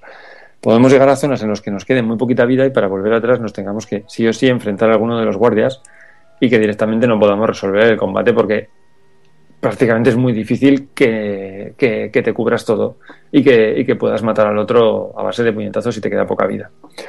Pero en cambio más adelante, en la parte de la huida de Berlín, que vamos pasando por diferentes puertos fronterizos, sí que vamos recuperando poco a poco la vida. ¿vale? No es tan injusto en este caso. Eh, normalmente también todos los guardias puedes al final terminar sobornándoles o dándoles algún objeto, pero si tienes que al final enfrentarte sí que te van permitiendo recuperar un poquito y se hace más dinámico, ya no es tan, no es tan pesado. Pero de todos modos es recomendable ir grabando partida poco a poco. Sí, sí, bastante además. Bueno, y pasamos un poco a hablar de, de, los gráficos del juego y la verdad es que, pues, qué decir, pues básicos, pixelados y ahora a día de hoy, pues bastante obsoletos, siendo completamente honesto. Es cierto que se salvan ciertos momentos brillantes con imágenes y digitalizadas que muestran en la pantalla completa momentos puntuales del juego, como por ejemplo, pues el sarcófago del segundo de los hermanos cruzados que encontramos en las catacumbas de Venecia, el gran salón del castillo de Brunwald, la sala de arte también en el castillo de Brunwald, los detalles del diario del Grial, eh, ciertos primeros planos del Cepelín y, por ejemplo, la entrada del templo del Grial, que son, pues eso, algunas partes que están muy bien conseguidas, eh, pero en general, pues, juego del 89, eh, pues eso, animaciones muy básicas y un tono todo muy estático, vamos. Pero no es lo más importante, ¿vale? Eso hay que tenerlo en cuenta. Ah, y sobre todo, bueno, eh, los gráficos cumplen si lo jugamos en la versión de 256 colores. Si lo hacemos en la versión EGA, pues Claro. con 16 colores, telita. Tengo que reconocer que yo no he jugado más allá de las versiones PC, ¿vale? No sé lo bien que pueden estar las FM Towns o cualquier otra. Lo, lo desconozco, tengo que, tengo que ser honesto en este sentido. Yo jugué a la versión PC de 256 colores, es la que he vuelto a jugar ahora y pues luce igual de, igual de bien que lucía en ese momento. O sea, igual de bien para la época que lucía en ese momento. Mm, hombre, está claro, son, son versiones para humanos, ¿no? Las que hablas tú de FM Towns y todo eso ya es Sí, bueno. para seres de luz. Eso es. Eso es. Y también hay que ser honesto diciendo que pues en ese momento los gráficos sí que resultaban bastante impactantes, ¿vale? Sobre todo las, estos primeros planos con mayor nivel de detalle destacaban bastante sobre lo que era el estándar de la época a nivel gráfico. Eh, Cristóbal, ¿cuántos disquetes ocupaba en PC? Eh, pues si la memoria no me falla, creo que tres. Tres, vale. Creo Eh, que igual tres. que en Atari ST, que es la que jugué yo, también, también funcionaba en tres. Bueno, luego comentar algo un poquito del, poquito del sonido, ¿vale? Eh, bueno, a ver, sonido. Suena música en algunos momentos, pero de manera muy básica y muy poquito tiempo. Yo este en su momento, tengo que reconocerlo, cuando jugué no tenía tarjeta gráfica, tarjeta, perdón, tarjetas de sonido en el, en el PC y era todo escucharlo a través del PC Speaker. Y el que haya jugado al ordenador con un PC Speaker sabe de lo que estoy hablando. Pone PC Speaker, ¿dónde estará a esta altura de la vida ya? Sí, pues junto con la cinta VHS, ¿no? Oye, yo recuerdo jugar al, al Doom con el PC Speaker ahí. Mene, mene. Muy- Sí, sí, bueno, pues. Pues sí, más o menos son, son de, una, de una época parecida cuando los estuve jugando yo. Un poquito, un poquito posterior al Doom, pero vamos, del, del mismo palo. En algún momento sí que suena alguna melodía de la banda sonora. Aquí no hay ningún, ningún tema de los que suene que no sean del, del score que compuso John Williams para la película. Y pues por ejemplo, cuando estamos huyendo de, de Berlín suena continuamente el tema, la versión de PC Speaker del tema clásico de la persecución, del Search for Motorcycle en orquesta, que todos sabemos cuál es, que si la ponemos ahora de fondo todo el mundo sabrá qué tema estamos hablando. Ah, y es bastante gracioso que en la fase del castillo, como ya hemos comentado, que te puedes cambiar de, de traje, pues cuando volvemos de nuevo al traje de Indy, suena el típico ten, ten, ten, y dice Indy, ¿qué es eso que se ha oído? que es bastante cachondo, la verdad. Y poco más. La verdad es que este juego tiene muy poquito sonido, la verdad. Muy poquito. Hmm. Bueno, pero tiene para mí una pieza mítica musical que es la que suena en la Plaza de Venecia. Y es una de esas musiquitas que se te quedan en la cabeza durante semanas y semanas y semanas. Bueno, yo la sigo silbando cada, cada dos por tres. También, es, también sale el, cuando encuentras la tumba del, del segundo de los cruzados, eh, la melodía típica de... Bueno, es que es conocer la banda sonora de, de Indiana Jones y la última cruzada. Pues la parte que sale cuando encontramos esto, luego cuando entramos en el, en el templo del Grial, eh, sale la misma melodía el- de, esta parte de la y también se reconoce muy bien. Y, en el castillo también, la, la entradilla del castillo que suena tan nazi. Sí, sí. Sí, sí, pues no sé, yo creo que ya podríamos ir dejando por aquí la última cruzada, no sé si alguien quiere, quiere añadir alguna cosilla. Yo tengo que reconocer que este es uno de los juegos que tengo ahí clavado una espinita. Yo en la época no tenía no tenía PC ni y bueno y, so- y jugaba alguna cosita puntual más allá de, del Stuns y del Cobra Mission mm, poco más. Y, y la verdad es que alguna vez habíamos intentado jugar a este pero al no estar acostumbrado al tipo de juego y eso la verdad es que, que se nos hacía se nos hacía complicado enterarte ahí al principio lo de tener que escapar por la ventana y todo el rollo. La verdad es que pare- parecía una una empresa titánica casi, ¿sabes? De, eso, al, no tener experiencia en el género, la verdad es que, al principio puede parecer durillo, ¿eh? Sí, yo lo único que quería comentar más, ya así un poco res- respecto a lo que es el propio desarrollo del juego, es que el, el juego no te, lo, no te lo cuenta de ninguna forma y parece que la gente no termina de tenerlo claro, pero puedes pasarte el juego de varias formas distintas, ¿vale? No es tan obvio como en el siguiente, como ya ver- comentaremos dentro de un rato, pero eh, hay ciertas partes, sobre todo a partir de la, de la zona del castillo, que dependiendo de las cosas que hagamos, influyen después en la forma que tenemos de pasarnos las cosas. ¿De acuerdo? Eh, si cogemos, por ejemplo, un pase y cuando vamos a Berlín se lo damos a firmar a Hitler, tendremos un salvoconducto que cuando estemos huyendo nos dejará pasar, por ejemplo, por todos los eh, pu- puestos fronterizos sin que nos paren porque pues, tenemos un tenemos un pase firmado por el Führer. No. Ante eso nadie dice ni. Está claro. Somos VIPs ahí. Ah. Y por ejemplo, si en Venecia cogemos el, en, la, en la biblioteca de Venecia, si dependiendo de los libros que cojamos, eh, vamos a poder hacer unas cosas u otras. Y por ejemplo, el que sí que es obligatorio que cojamos para poder avanzar es el Mein Kampf, el libro que escribió Hitler, pero también podemos conseguir el manual de vuelo, por ejemplo, y si cogemos el manual de vuelo podemos no tener que pasar por la fase del Zeppelin, porque cuando estamos en el aeródromo podemos o bien ir al Zeppelin o ir directamente a una avioneta. Entonces la avioneta solamente la podemos coger y pilotar si tenemos el manual de vuelo. Pues claro, esta parte, por ejemplo, no es muy recomendable porque la parte del Zeppelin pues tiene su gracia. Y quitártela solamente por esa parte es como eh, cortar un poco el, Claro. el rollo del juego. Y bueno, varias cosas más. También, sobre todo en la parte del, en la parte del castillo, mm, sí que ahí tienes bastantes caminos distintos. Hay una, hay una zona, por ejemplo, que hay una, hay una, el sistema de alarmas que te lo puedes cargar cogiéndote una, una jarra y vertiendo líquido por encima, que eso no es totalmente obligatorio. Y simplemente cuando, cuando vas a salvar a tu padre, pues suena la alarma y te, y te atan a la, a la silla. O lo que dices tú de salir por la ventana y columpiarte, tampoco tienes por qué hacerlo. ¿Vale? Eh, ¿eso, ¿Eso en qué se traduce? Se traduce en que al final del juego, cuando terminamos la aventura, nos van a dar el punto de, de IQ, de, de Indie Quotient, no confundir con, con Intelligent Coefficient, que nos va a evaluar de, indicándonos un, un valor numérico con lo bien que hemos jugado la aventura, ¿vale? Yo, mi última partida me dieron un 385 y como calificación not bad. Por lo que tengo entendido, teóricamente puedes llegar hasta 800. Hostia. Pero, pero lo que suele comentar la gente es que los topes máximos que ha ido consiguiendo la peña, eh, a base de, pues eso, eh, salvar pocas veces, haciéndotelo del tirón, eh, no pegarte nunca, hacer todo a la primera y demás, y haciéndolo en muy poquito tiempo, son unos 575, 585 por ahí. Eh, José, ¿Sí? eh, por ejemplo, eh, yo lo que tengo entendido que en la última cruzada puedes llegar hasta los 800 puntos. Sí, igual que este, En The Fate of Atlantis llegamos hasta los 1000 puntos. hasta los 1000. Hasta los 1000. Pero date cuenta que también, eh, y que lo habla- hablaremos ahora, en The Fate of Atlantis tenemos más posibilidades porque tenemos varios, varias formas. Llega un punto en el que podemos elegir varios tipos de juego y ese tipo de cosas. Pero bueno, ahora lo hablaremos. Pero es que es curioso ver como en un- una aventura gráfica tenemos un sistema de puntuación. Sabes que esto es como los logros de día de hoy.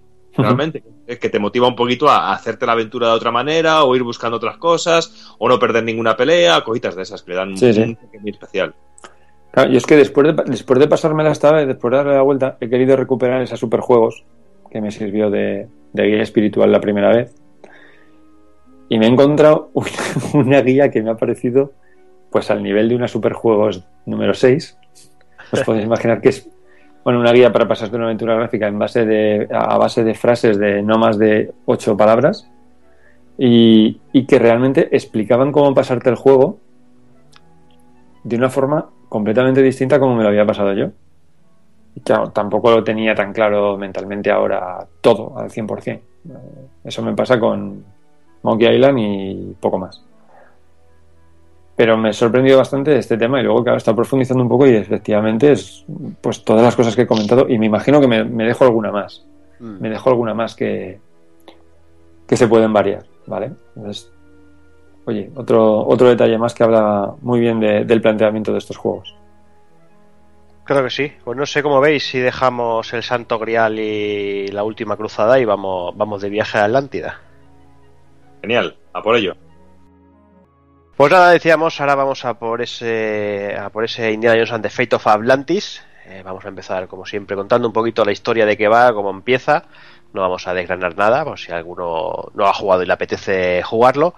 Y el, ju- el juego se sitúa con- en el contexto histórico de durante la Segunda Guerra Mundial. Y una vez más la historia arranca en la Universidad Barnet, donde está Indy trabajando como profesor, como ya os hemos contado varias veces. Y bueno, eh, nos muestran eh, en un almacén que, el- que nuestro héroe está buscando una estatuilla que supuestamente proviene de la Atlántida. Una vez con la estatuilla en, su poder, Indy se la enseña a un tal señor Smith que anda por allí, y el cual muestra un gran interés por, por ella. Eh, al final llegan a, a intentar robársela, se pegan de hostias, consigue robársela y escapa. Eso sí, durante la huida a este hombre se le cae la chaqueta y Indiana le- se aprovecha para, registrar a ver qué encuentra de pistas y encuentra la cartera de este supuesto señor Smith y al, inspeccionarla descubre que el verdadero nombre del ladrón es Klaus Kerner, eh, un agente del Tercer Reich. Y bueno, y junto a la cartera también encuentra con un recorte del periódico en el que sale él mismo, Indiana Jones, junto a Sofía Hapok, que es una antigua compañera arqueóloga, la cual le hace pensar que los alemanes, pues tras, tras haber ido a por Indiana Jones, van a ir a por ella y decide ponerse en marcha para, para encontrarla y bueno, antes que los, que los nazis y saber, a ver, intentar averiguar a ver de qué, qué es lo que pasa. Al encontrar a Sofía, eh, le cuenta todo lo que ha pasado y ella le dice que bueno que ya abandonó la, arqueo- la arqueología y que ahora es, es medium.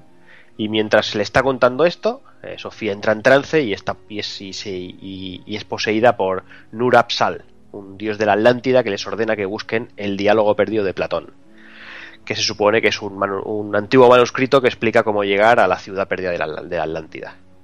Y ahora que lo dices, y ya que has nombrado a Sofía, antes de meternos ya con el juego, decir que de todos los personajes femeninos que, y, y compañeras que tiene Indy, que en todas las películas o casi todas las películas Indy siempre ha tenido una compañera diferente femenina, yo creo que Sofía es con diferencia la mejor de todas. Y es una pena no haberla podido ver bien reflejada en el cine porque me parece un personaje increíble y brutal. Y una de las grandezas que tiene este The Fate of Atlantis es que aquí en el juego lo vemos muy bien reflejado. Es que es increíble. No sé qué te parece, te habrá parecido a ti, José Manuel, es el personaje de Sofía, pero es que es increíble cómo está dibujado el personaje.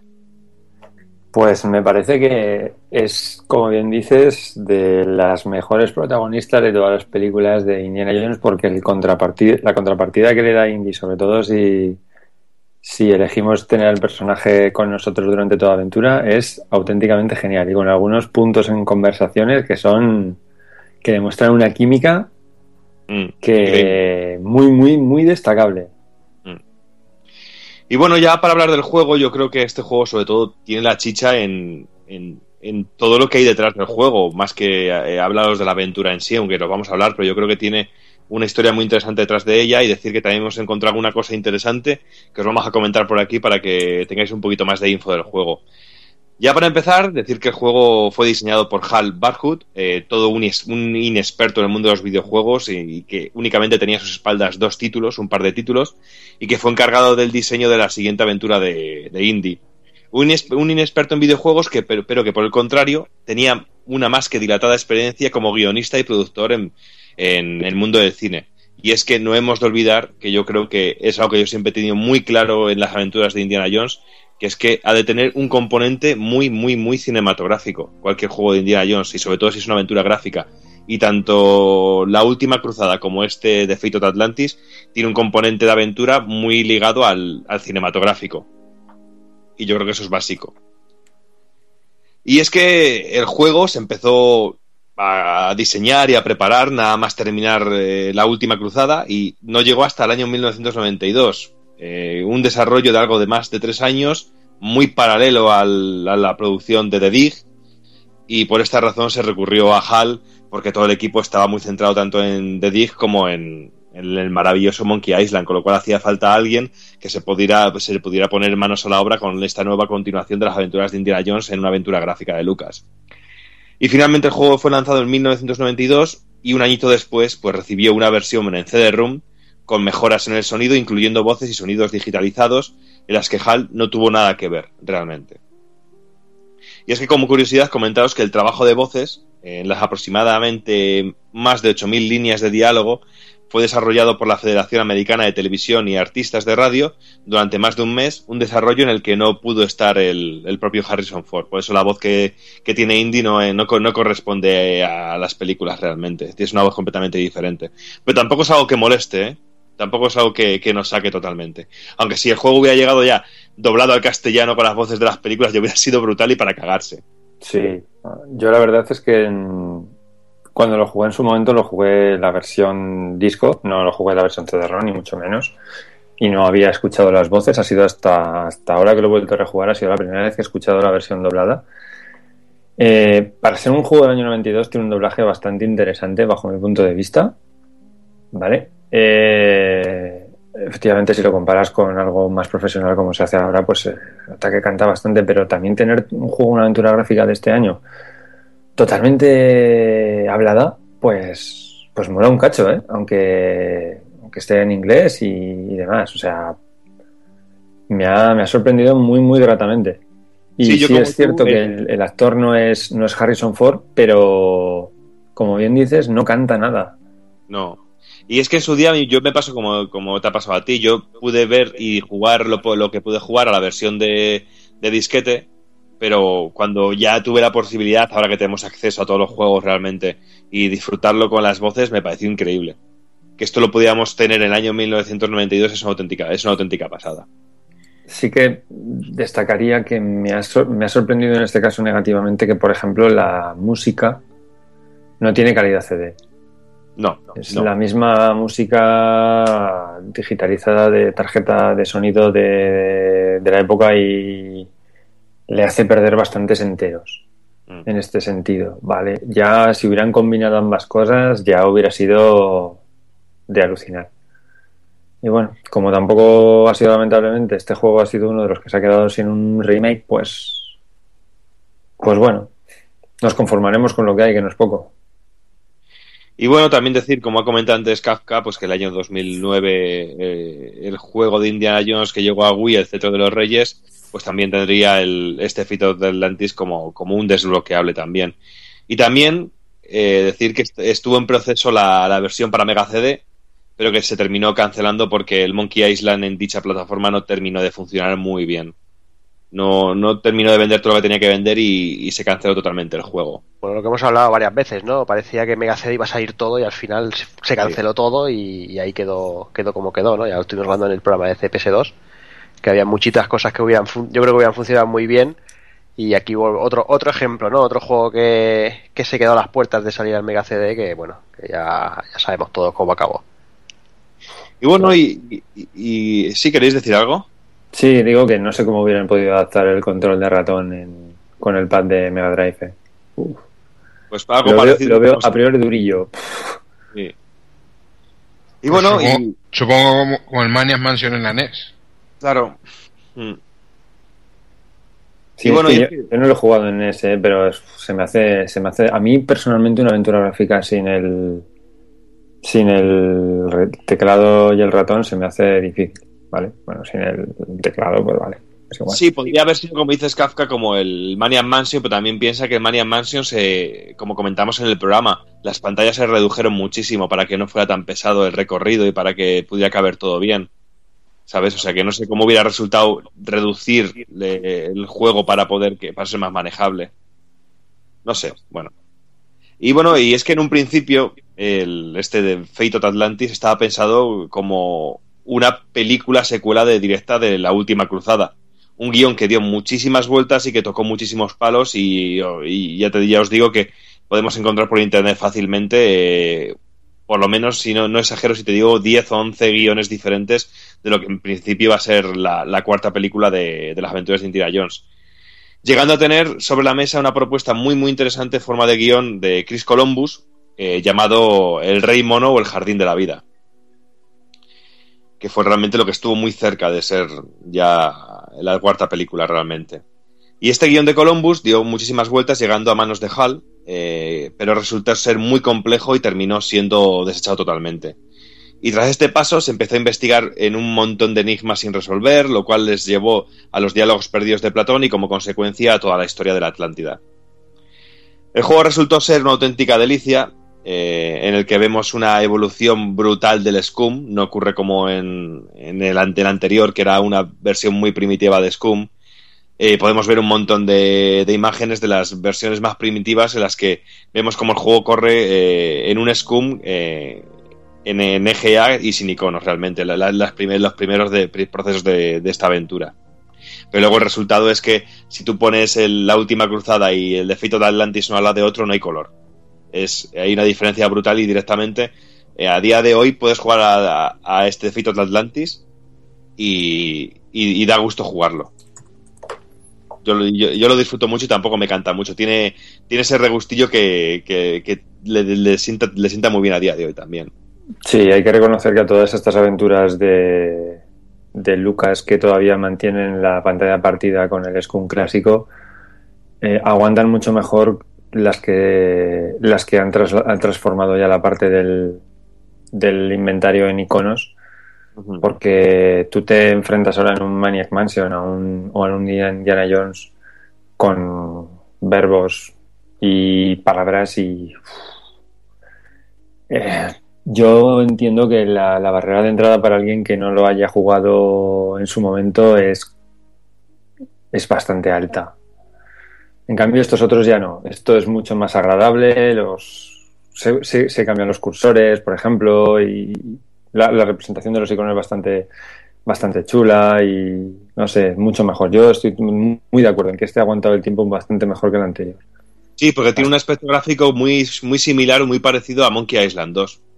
¿Sabes? Que lo ves gráficamente y recuerda mucho eh, ese estilo.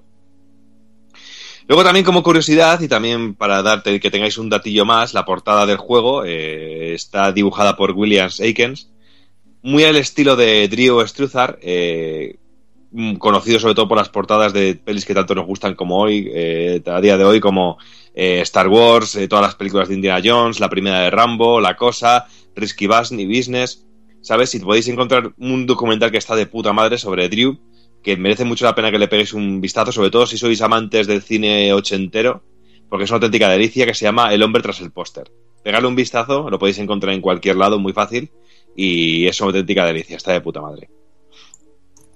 Y bueno, y una vez que Hal tenía ya una idea centrada sobre el argumento, tocaba el turno de idear los entornos, puzzles y el tono artístico del juego, junto a Noé Falsten como codiseñador, al cual debemos la novedad de meter tres caminos diferentes con tres mecánicas y dificultades diferentes. Algo que comentaremos un poquito más adelante, que realmente es de las señas de identidad de este feito de Atlantis.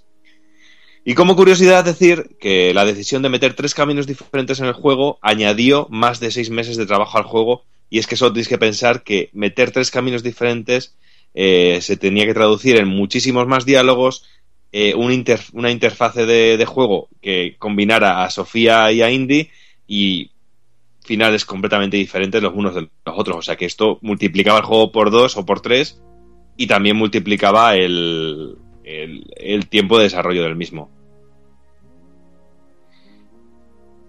Y como curiosidad, también nos hemos encontrado, hemos hecho un pequeño resumen de una entrevista que salió publicada en Micromanía, más concretamente la Micromanía número 52, por si queréis leer la, entrevista completa, en la cual se entrevistaba a Hal eh, antes del, lanzamiento del juego y donde se hacían algunas reflexiones muy interesantes que yo creo que pueden venir muy, muy, a, muy a tono para el, para, para el podcast.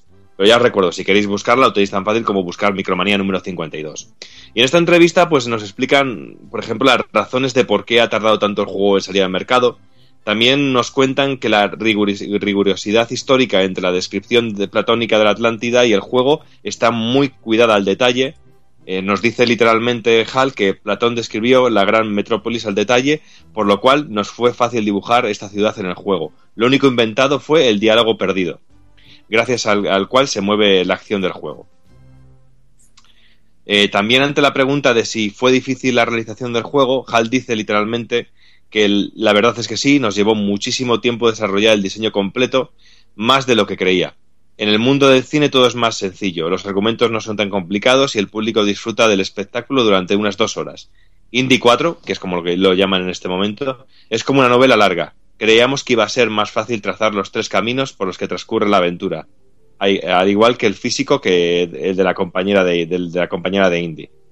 ¿Ves? Es curioso también ver cómo eh, el desarrollo de la aventura se alargó de manera eh, casi hasta límites absurdos únicamente por ser un juego muy ambicioso y sobre todo demasiado ambicioso para su época, porque realmente tú ves todo lo que tiene el juego y a día de hoy te sorprende la variedad de situaciones, la variedad de animaciones y pequeños detalles que hacen que, este juego fuera muy adelantado a su época.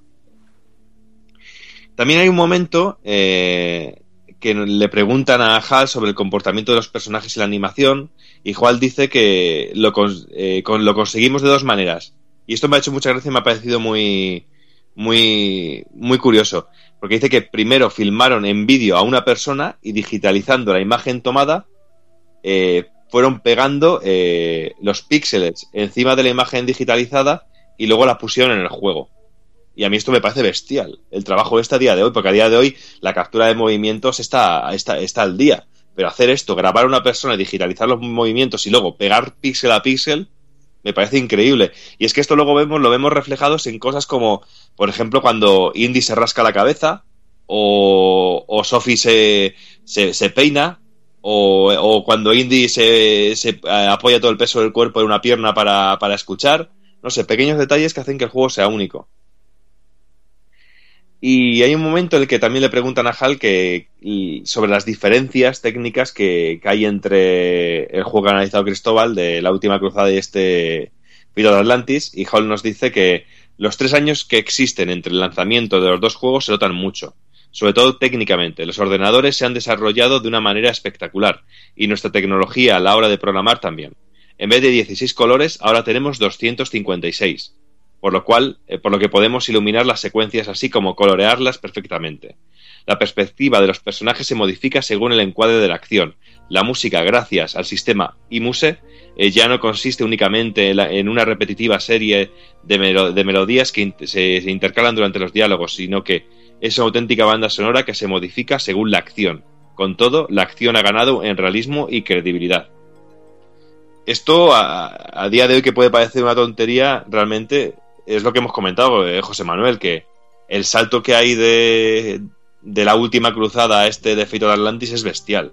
Sí. Realmente. Y se nota mucho en el trabajo de estos tres años. Sí, por ejemplo, hay un, hay un escenario en, en el desierto cuando estamos en la, en la excavación arqueológica, en el que es un escenario que cuando entramos está, está apagado y que tienes que, que, bueno, tienes que hacer ciertas cosas para activar un generador y demás.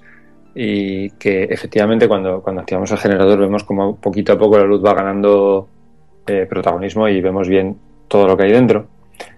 Pero eh, la parte importante aquí no es tanto el hecho de que te aparezca la luz, que eso es un efecto que se puede conseguir, sino que realmente todo el escenario está dibujado en todo momento. Si nosotros nos ponemos a mirar la pantalla con la luz apagada, terminaremos por acostumbrar la vista y veremos todos los objetos que están dibujados en el escenario con el sombreado de estar con la luz apagada. Y al final la vista se te va, se te va acostumbrando y terminas viendo por dónde se va moviendo el personaje y dónde tienes que ir a pulsar.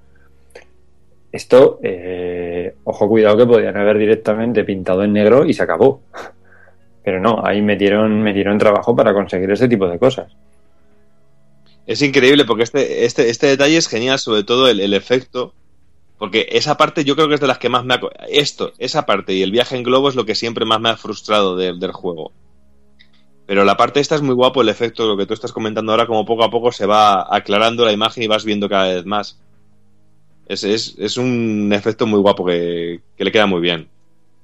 Sí, luego, bueno, a- aparte también lo que comenta del tema del sonido, eh, bueno, en este juego ya tenemos una banda sonora. Es una banda sonora propia, no tiene nada que ver con una composición, porque como no hay película, pues pueden innovar todos los temas que quieren. Y salvo la fanfarria de indie, pues nada se, nada se repite. yo siempre he sido bastante crítico con el tema del sistema iMuse este, que esto de que dicen de que al final el sistema de sonido se adaptaba a la acción y tal, a mí me suenan, pues, me suenan a lo que me suena. O sea, es una banda sonora que para mí no es especialmente destacable, ¿vale? Ahí sí que tengo que dar mi pequeña pullita al juego. Pero que, por ejemplo, le pasa también muy parecido a- al Día del Tentáculo, que son melodías de, de fondo que no ganan más protagonismo que el que tienen que tener, nos acompañan y punto. Pero que tampoco hace falta más. Hmm. ¿vale? Mm, No lo destacaría por el, por el sonido, pero sí que efectivamente, bueno, no tiene nada que ver a nivel sonoro este con, con el anterior. También es cierto que creo que en cuanto a composición musical, por ejemplo, Monkey Island, que es del año anterior, le pasaba la mano por encima, pero vamos. Y me refiero al 1, ¿eh? no al 2. Al Monkey Sí, Island sí. 1, vamos. Solo la, solo la, la- la entradilla de- del tema principal del juego ya es, ya es muy bestia en comparación, sí. Hay, hay de toda. ¿Sabes? Lo que pasa es que también te venden un poquito. A mí me tienen compradillo un poquito porque yo soy un poco putilla de la saga, del personaje. Y ya escuchar la fanfarria principal del juego, pues me, ya, ya, ya me, ya me tiene comprado. ¿Sabes? Y ya con eso también te lo venden. Y bueno, también, pues luego, también hay una pregunta que es un poco tonta, y porque en un momento le preguntan que por su gusto por los videojuegos, porque siendo un hombre de cine metido en videojuegos no tiene por qué ser aficionado, y él dice que sí, que le gustan mucho los videojuegos y que sus favoritos son Warbirds, eh, Xenophobe y Gauntlet. Y de esto podemos traducir o sacar que, que HAL tendría una Lynx, porque por lo menos el Warbirds es un exclusivo de, de, esta consola, de la, de la, de la Lynx. Pero bueno, eso ya es a modo de, de, de- anécdota.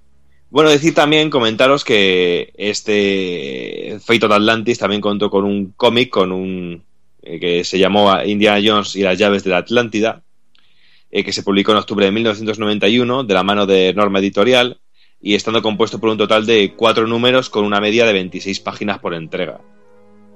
Eh, el dibujo corría de la mano de Dan Barry y el guion del, propio dibujante junto a William Mace. eh, y esta adaptación al cómic dista bastante del videojuego en cuanto a desarrollo, pero no en su trasfondo realmente. Y si bien eh, comprobaremos que algunos de los personajes del videojuego no cumplen un papel tan importante, o que en algunos casos resultan un tanto desfigurados en su totalidad del cómic, que es bastante divertido, más que, incluso más que la aventura, tiene un tono más desenfadado que la aventura. Y ya hablando del juego, vamos ya a lo que es la aventura, vamos a hablar ya de este de of Atlantis, eh, ya cuando ponemos el, juego en nuestro ordenador, o nuestra Wii pirateada, o en nuestro, nuestra Wii con el juego desbloqueado, o esta tablet, o donde queráis, que ahora es muy fácil jugarlo, y jugarlo si no lo habéis jugado. Eh, tendremos varios personajes in- interesantes, tendremos a Indy, como no, eh, tendremos a Sofía, que mo- como hemos comentado antes, que es la chica de la aventura, que al igual que James Bond tiene eh, a la chica Bond, pues aquí tenemos a la chica Indy, que no es la chica independiente, aunque también es muy independiente, que es una tía, una tía con muchísima personalidad, mucho carisma y todo un personaje eh, muy a nivel de Indy. Yo creo que podría ser perfectamente una Indiana Jones femenina. Incluso tiene su propia chupa de cuero y hay algún toque. Tiene momentos muy divertidos con Indy, tiene diálogos delirantes con Indy que, que, son, que, son, que son geniales. Por ejemplo, en la parte de cuando hay un momento en el que tienes que charlar con un lanzador de cuchillos y tienes que buscar eh, a alguien que se ponga en, el, en, la madera para que tire los cuchillos y directamente te dice Sofía, no me empujes a, a ponerme yo. Y te insiste mucho, no me empujes, y en mayúscula empujes y tienes que dar a, a lo de empujar Sofía y directamente la- se pone ella para, la, la pones a ella para, para que la lances los cuchillos. Cosas así poquita- eh, que le dan muchísimo carisma y que sobre todo lo que siempre he dicho de, de Indy, que con dos líneas de diálogo, nada más que vemos a, a Sofía en la conferencia, ya sabemos de qué pie coge la relación que hay entre los dos y el pique que hay y la tensión sexual que hay entre los dos personajes. Y por eso entiendo, eh, Cristóbal, que, que digas que tú has jugado a este juego por el camino de, de la pareja, de jugar Sí, con los yo- dos. Es muy Yo la verdad es que en- recuerdo que cuando lo jugué por primera vez al final eh, sabía que había tres caminos por las revistas y demás y me lo pasé con todos los caminos. Y, pero al final el que más me ha gustado siempre es con los dos juntos. Mm. A niveles de dificultad, eh, no sabría decir en estos momentos ahora cuál es el fácil, cuál es el más difícil o qué. No lo, no lo termino de tener claro. Pero es que para mí la experiencia completa es con los dos personajes al mismo tiempo, porque es lo más lo más Indiana Jones. Sí, lo más parecido así decirlo. a lo más parecido a las películas, porque lo- yo creo que lo hemos dicho un par de veces ya desde que empezó el programa. India, Indy no, no puede funcionar solo, necesita un partener. Necesita a alguien al lado, ¿sabes? Es que no, la aventura solo no. Me, Indiana funciona bien cuando tiene un partener a su altura. Y bueno, luego en personajes, pues los que ha nombrado Jordi también. eh, tenemos a Klaus Kerner, que es un alto rango de los nazis, al que al frente de la operación. Tenemos a los nazis. Y tenemos también pues a Marcus Brody, amigo de Indy, y un personaje que sale siempre en las pelis, aunque aquí tiene menos peso. Bueno, no, en la calavera de cristal no sale porque está muerto, creo, este personaje. Sí, es cierto. Y bueno, el juego empieza eh, de una manera muy potente, también un poco absurda, todo hay que decirlo, porque tenemos una intro interactiva, que esto también es muy curioso, que podemos saltarla directamente si damos a escape, toda la intro se pasa, la podemos pasar a diferentes niveles y empezar directamente en la primera pantalla del juego.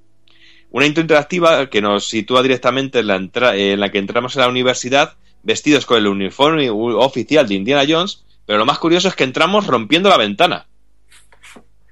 No entramos por la puerta de la universidad vestidos de profesor, sino que entramos por la ventana al más puro estilo Spider-Man y rompiendo la ventana de la universidad. Esto es curioso, siempre me ha hecho mucha gracia. Y con la tonadilla de Indiana Jones sí que ya te pone los pelillos de punta y ya te mete en acción. Eh, tenemos, como hemos dicho, podemos saltar la intro en varios niveles. Una primera vez hasta el primer diálogo. Eh, tenemos otra hasta el comienzo de la primera parte en Nueva York, que es cuando vamos a buscar a Sofía. Eh, aunque siempre he dicho que es mejor no, no saltarse esta intro, porque aparte de ser muy época y estar muy bien, muy bien y tener la, la tonadilla, es una muy buena pre- presentación del personaje y una manera de meternos un poquito en situación de, de cómo va a funcionar el juego y cómo vamos a mover al personaje. Incluso tenemos algún diálogo en que Indy nos habla, habla directamente a la, a la cámara porque rompe la cuarta pared. Y está, muy, está de puta madre. Pero bueno, ya hablando de nuestro primer, eh, nuestra primera parada, pues la primera parada que tenemos en el juego, no voy a hacer un recorrido del juego, os voy a contar un poquito los primeros compases del juego y después os dejo ahí porque yo creo que si no conocéis la aventura, merece la pena que la disfrutéis por primera vez. Y si ya la conocéis, es tontería que os lo cuente porque ya lo sabéis perfectamente. La primera parte de la aventura, pues es la conferencia de Sofía. eh, y, no y no tenemos ni quedan entradas para poder entrar a verla y poder hablar con ella. Y tenemos eh, a un matón en la puerta que custodia la entrada. Y aquí empieza la- una, de las, de las cosas eh, curiosas del juego. Y es que tenemos varios caminos para solucionar cada uno de los puzzles. Y esto es algo que me gusta mucho. Porque nuestro objetivo es entrar en, en la, en la conferencia. Y tenemos varias opciones. Podemos o o darnos de tortas con el portero, eh, comerle la oreja al portero, no comérsela directamente como haría el amigo Kafka, sino eh, hablarle bien de eso de Sofía, ser amables, bla bla bla bla, y de esa manera acertar las respuestas y poder entrar. Y luego tenemos una tercera opción que es apilando unas cajas y colarnos por una de las ventanas. Y esto ya le da mucha viveza al juego y le da un tono completamente diferente. Eh, después, ya una vez dentro, tenemos que hacer boicot a la charla de Sofía y tenemos que jugar con las palancas para poder hablar con ella. Y aquí es donde tenemos las primeras líneas de diálogo con, con Sofía, y donde vemos el, carácter del personaje y que y tenemos bien claro cómo es y que es realmente un Indiana Jones en, en femenino y que, que está de, que está de puta madre. Y aquí es cuando empezamos ya con la, la búsqueda del libro, el diálogo perdido de Platón, y aquí podemos ir eligiendo destino ya. Tenemos la posibilidad primero de ir a Islandia, donde nos encontramos con Borg Heimdall, eh, quien nos dice que tenemos que ir a buscar a Stinghart, a, Tika- a Tikal, quien asegura ser el traductor del libro, y a Mr. Costa, un hombre de negocios que podría saber dónde se encuentra eh, el, diálogo perdido y que está en las Azores. Pero el- eh, al pobre le espera un triste y helador destino que, porque realmente cuando volvemos aquí a ver a Heidan nos encontramos que está completamente congelado y también es algo que me gusta mucho del juego. Sí, la, la verdad es que, de- eh, desde luego que comparando este juego con, con la tónica del resto de aventuras de, de Lucas, es bastante adulto, ¿eh? Creo yo. Muy adulto, sí, porque que nos encontramos como los personajes eh, mueren o les suceden cosas o también nos traicionan o incluso podemos morir de un tiro directamente. Porque aunque es difícil morir, también todo hay que decirlo, porque normalmente te dicen, no hagas esto que si no va a pasar algo malo y te, y te lo ponen en, el, En mayúsculas. el submarino, en el submarino hay una vez que puedes morir por, por gilipollas. No sé si sabes a lo que me refiero. Sí, puedes morir por gilipollas, sí. Que te dicen no bajes o te dicen baja y bajas y no va por culo. Sí. Y ahí estamos. Y bueno, y cuando llegamos a Tikal, pues aquí tenemos pequeños detallitos muy divertidos, como por ejemplo que hacen eh, ahí, para pasar de un lado a otro, eh, tenemos que pasar por un árbol que, es, que, que hace forma de puente. Pero ¿cuál es el problema del árbol? Que hay una serpiente. Y claro, Indy tiene miedo a las serpientes. Ahí encontramos algunos de los pequeños detalles que nos hacen referencias directas a la película. A mí es algo que me gusta mucho. Luego, por ejemplo, también cuando viajamos a las, a las Azores, aquí el señor Costa no es muy agradable con nosotros y es la primera vez que tenemos que interactuar también con Sofía, porque le tenemos que mandar a, Sofía porque como es mujer y es un poco verde el viejo este, pues le, es la única manera de que consigamos la información que nos hace falta. Y lo curioso y gracioso es que dependiendo de la... Y hay un momento que ya nos dicen que el diálogo perdido de Platón está en la universidad, que es la que, la que hemos empezado, en nuestra propia universidad. Y lo curioso, que es lo que lo hemos comentado antes José Manuel y yo, y lo curioso y lo gracioso es que dependiendo de la partida que empieces, está escondido en una parte diferente de la universidad. No está siempre en el mismo sitio. Porque yo, por ejemplo, le comentaba a José Manuel que yo el libro lo encontré, la colección la encontré dentro del gato de, que hay que retirar un gato y que está por ahí. ¿Tú, por ejemplo, dónde lo encontraste, José Manuel? Bueno, pues como he comentado antes, eh, he empezado dos veces la aventura, porque empecé en el, empecé en el Mac y luego al final he terminado pasándomela casi en, en la Wii. Y la primera partida la encontré justo en el punto más obvio, que es en el... Bueno, decir que al final eh, la trayectoria que hemos recorrido durante la intro, de caídas, de tirar cosas, la tenemos que hacer a la vuelta al contrario para, para encontrar el libro. Pues yo me lo encontré en primer piso, en el armario tirado en el suelo, eh, de esa tornillera tapa de del armario, y la encontré a la primera. Entonces me resultó súper fácil. Y al, ret al retomar una, nueva, una partida de cero, ¿cuál es mi sorpresa? Que llego allí, no recordaba este dato, y llego a, venga, sí, lo tengo que coger aquí, pim pam, desatornilló, y me dice, estos libros forman parte de la conexión X, un nombre. Y digo, pero si el libro está aquí. Y ya me quedé totalmente desconcertado y ya empecé a mirar y efectivamente puedes volver a ir por los otros, otros sitios donde has estado, puedes subir otra vez por donde te has caído al, a la carbonera, puedes subir a los pisos superiores y a mí me salió en la parte superior, en la primera habitación donde entras, que es donde está la habitación de la gárgola, en la urna de las cenizas. Uh -huh. O sea, que cada partida te sale en un sitio distinto, porque además los nombres de las colecciones que hay a lo largo de todo el Barnett College van cambiando. Entonces te dan un nombre y te tienes que acordar cuál es. Bueno, al final es buscar, buscar, buscar hasta que lo encuentras, pero la posición de esas colecciones cambia de partida en partida. Sí, es algo, es algo curioso porque ya te digo que, por ejemplo, me tuve que hacerlo de derretir el gato y todo eso no sé, un puntito también muy interesante en el juego, que también para conseguir lo que, lo que comentábamos antes, los puntos de los indie points, pues que realmente también es interesante para que tengas también una motivación y que no sea la aventura del tirón. Uh -huh. Y que ya sepas todo lo que tienes que hacer. También te da un, pe un pequeño aliciente, aunque tampoco es mucho, no está muy desarrollado, pero bueno. No, esto, esta parte es un poco. Es, es muy opcional. O sea, esto no tenían por qué haberlo hecho, pero en cambio hoy lo tienes. Yo, por ejemplo, lo que dices tú de donde encontraste tú el libro de derritiendo el gato, yo derretí el gato. ¿Y cuál es mi sorpresa? De que consigues algo y no tiene ningún efecto. Tú llevas el gato a, sí. a la caldera, se derrite y ahí no hay nada. Mm. Es... Sí, y también hay que tener en cuenta que los objetos que vas consiguiendo no hay que, no hay que desecharlos, porque, por ejemplo, si te encuentras una rueda dentada, guárdatela. Sí. No la dejes, porque si no vas a tener que volver a andar mucho. ¿Sabes? Que también es algo curioso y es algo que me gusta del juego, que los objetos, no hay ningún objeto que realmente te bloquee y que te toque empezar otra vez de nuevo la aventura, como podía ocurrir con las aventuras de Sierra, por ejemplo. Aquí todo te, te sirve y lo tienes que guardarlo. O mejor también sí. algún objeto absurdo que no sirve para nada, pero bueno. Sí, pero por ejemplo también lo que sí que le he hecho yo en cara que no me ha terminado de gustar ahora es que hay algún objeto que se usa demasiadas veces. Mm. ¿Vale? En caso concreto que sirve para limpiar el terreno, ¿vale? No voy a entrar más. Creo que tenías que utilizarlo hasta tres veces distintas. Siempre para lo mismo, pero lo normal no es esto. Lo normal, tú normalmente cuando juegas una aventura gráfica, normalmente el objeto lo usas una vez y ya. Eso es lo que esperas.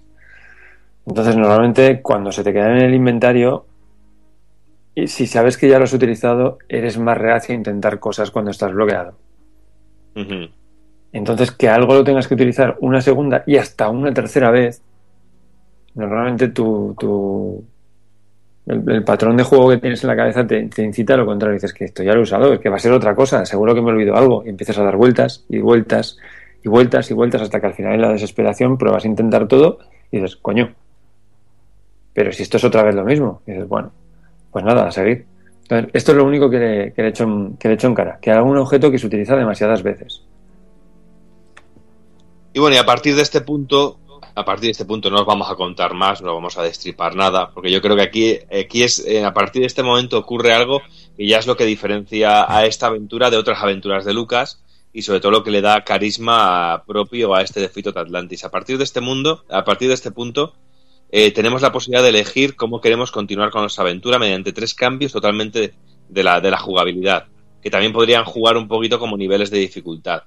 Tenemos primero el camino del ingenio, que más o menos es un modo de juego en el cual está más centrado en los puzzles, hay puzzles más elaborados, es un juego más inteligente. Luego te- que nos llevará a parajes como Monte Carlo, Argelia, también tenemos el escenario del submarino y la isla de Tera.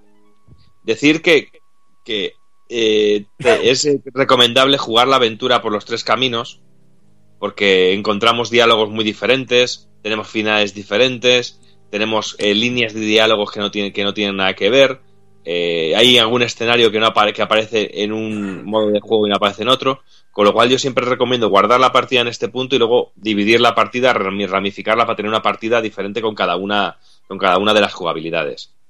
Para mí este es el modo más difícil, porque realmente hay algunos, algunos puzzles bastante complejos.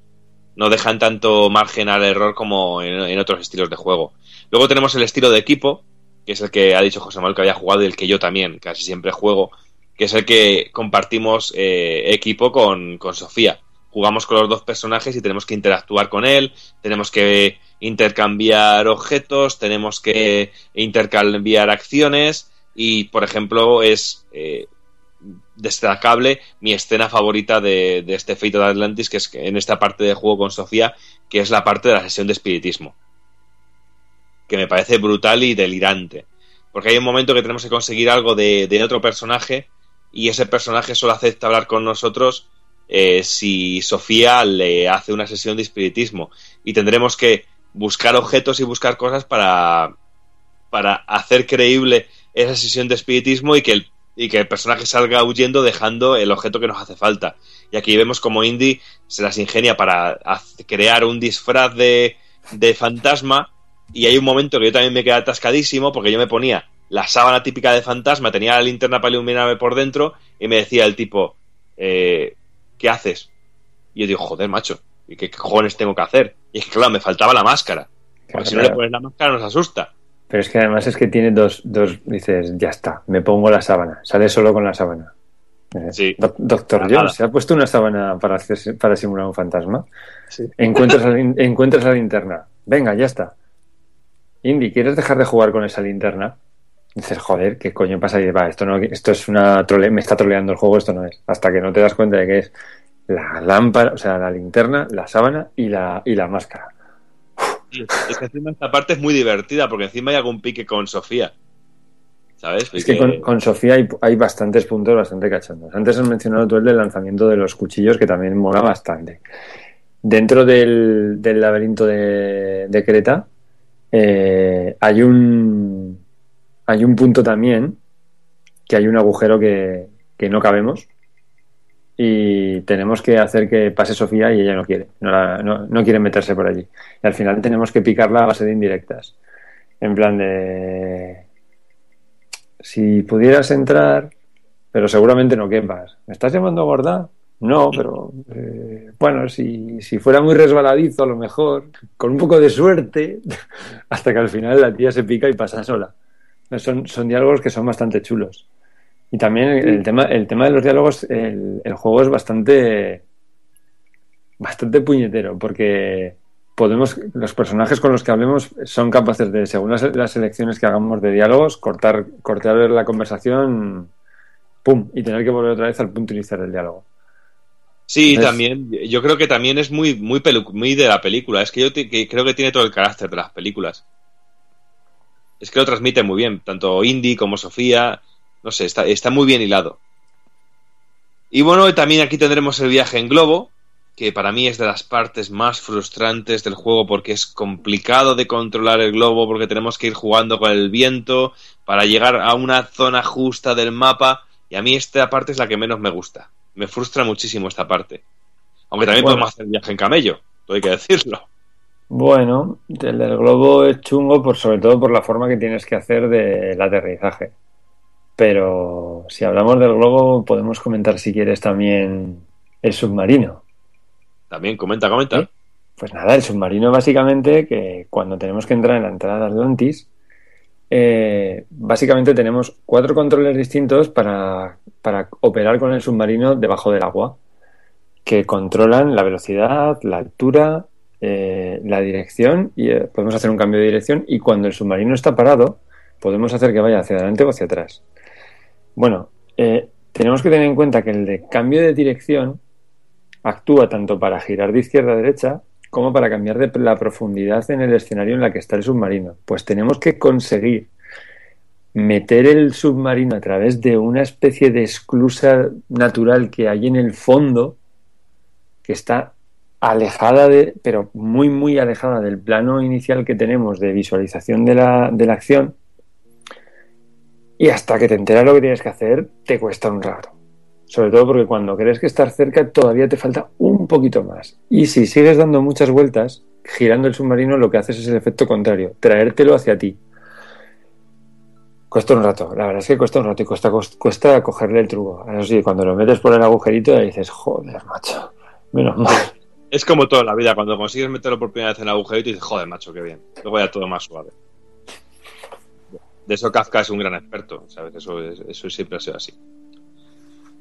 Y bueno, ya finalmente, pues todos los que. Y bueno, también, que no se nos olvide, tenemos el camino de la acción, el camino de los puños, donde no todos son puñetazos y no es un juego de lucha, realmente. Tenemos también muchos puzzles, pero realmente podemos solucionar gran parte de la acción a puñetazos y a tortas con los personajes. Personalmente, a mí, este sistema de lucha no me hace mucho, ni lo termino de encajar mucho en una aventura, porque tampoco es, es lo que yo busco en una aventura gráfica. Cuando yo juego una aventura gráfica, pues tampoco necesito este tipo de momentos de acción.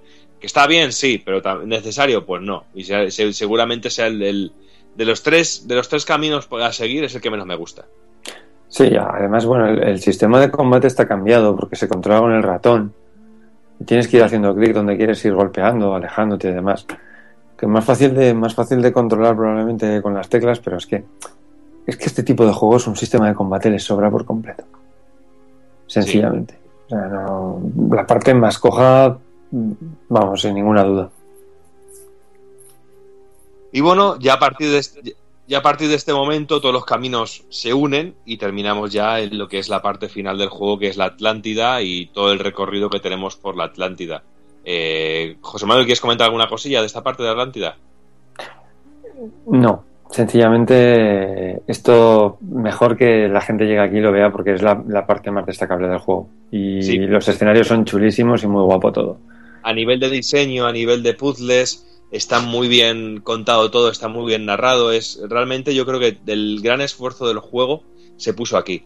Porque a nivel de diseños se ven cosas que jamás habían visto en una aventura gráfica. Tiene algunos momentos, algunos mapeados enormes donde tenemos que entrar por una puerta, salir por otra. Tenemos algún escenario submarino muy bonito con efectos de agua y efectos sonoros muy, muy, muy interesantes. Aquí es donde el sistema de sonido este que tenía el juego explota realmente. Eh, no sé, es la parte más, más bonita y más y, y más que más vais a recordar del juego alguna vez que lo que lo pongáis. Yo siempre digo que mi escena favorita es la de la sesión de espiritismo, pero a nivel estético, a nivel técnico y a nivel de, de puzzles y de calidad y dificultad de puzzles, aquí el juego da un salto muy bestia y merece Sí. la pena que lo descubráis por vosotros mismos. Sí, porque además los escenarios combinan mucho el juego con las partes que utilizan el agua, con tonos muy verdes, con otras partes un poco más rojizas y demás, cuando entras ya en la parte más del centro. Bueno, lo dicho, que hay que esto, esto hay que jugarlo. O sea, esta es la parte que no merece la pena que contemos lo que pasa aquí porque es que no, y a nivel artístico, también decir que, por ejemplo, hay un pequeño detalle que no me quería olvidar de, meterlo, que es que cuando viajamos de un sitio a otro, aparece el mapa típico de, las películas de indie, el mapa con la línea roja que marca sí, sí, un otra. pequeños detalles que hacen que es que este juego sea una película de Indiana Jones. Realmente, y por eso entiendo que los fans hayan pedido siempre eh, este juego como la, la, cuarta parte de la... A mí sí me gustaría ver este juego como película. Sería muy guapo. Quizá muy, muy exigente en su momento como cuarta película, pero yo creo que cuando salió la calavera de cristal, realmente se podría haber llevado al cine un guion tan exigente y tan, y tan, y tan potente como este. Y como antes he comentado a, José Manuel cuando está comentando, hablando de la última cruzada, aquí también encontramos este sistema de puntos, los Indie Points, que como hemos dicho en The Fate eh, Atlantis tendremos hasta 1000 puntos en la última cruzada eran 800 podríamos llegar hasta estos 800 y estos puntos son algo parecido a los logros de la, de la época en el cual eh, se irán sumando puntos, iremos teniendo más hasta llegar a los 1000, depende de lo completistas que, que lleguemos a ser. Porque, por ejemplo, por terminar la aventura, se nos darán 600 puntos. A partir de ahí, ya tendremos que ir subiendo los 400 restantes, los conseguiremos por completar la aventura en, por los tres caminos diferentes, eh, no perder o mejor ninguna pelea en el sistema de peleas, no desechar ninguno, ningún ítem, etcétera, etcétera, etcétera. Algo que, como hemos dicho antes, pues que multiplica la diversión del juego, le da ese puntito de rejugabilidad una vez, una vez tras otra. Y bueno, ya como conclusión, pues decir que no es mi aventura gráfica favorita de Lucas, no voy a mentir sí es mi aventura gráfica favorita de Indiana Jones, sí es mi juego favorito de Indiana Jones. Me gustó mucho el, juego de Super Nintendo, pero como juego de Indiana Jones, yo creo que aventura gráfica es el estilo que mejor le puede pegar a una aventura.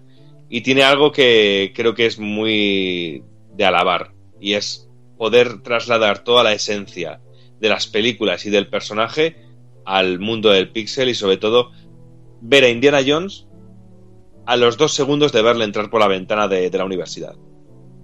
Y sobre todo encontrar un personaje femenino a la altura de, Indiana Jones, muy por encima de los personajes femeninos que ha tenido en las películas. Con, un, con un, argumento a la altura de las películas también. También, también, totalmente. Porque hemos visto que había, que había, otros juegos que realmente era, eh, un, argumento era una excusa y, aquí el argumento está muy, muy a la altura de, cualquiera de las películas. Mm no sé, una auténtica delicia y que realmente si me dices, ¿con cuál te quedas? ¿Con la última cruzada de Fito de Atlantis? Pues mira, eh, eso es como lo de Tim Burton, ¿tú eres de culos o de tetas? Pues yo me quedo con el culo y con las Lo siento mucho. Me gustan los dos, pero porque soy muy putilla del universo indianos, me gusta mucho, soy muy fanático y realmente yo siempre he visto reflejado el, las películas en el juego. O sea que más que recomendable. No sé si tú quieres decir algo, José Manuel. Yo creo que el desarrollo de guion de esta aventura, poniéndole unos toques de acción típicos de las pelis de, aventuras de Indiana Jones, quedaría muy bien en el cine. Estoy totalmente convencido. O sea, yo pienso que el guion se podría fácilmente adaptar a la película.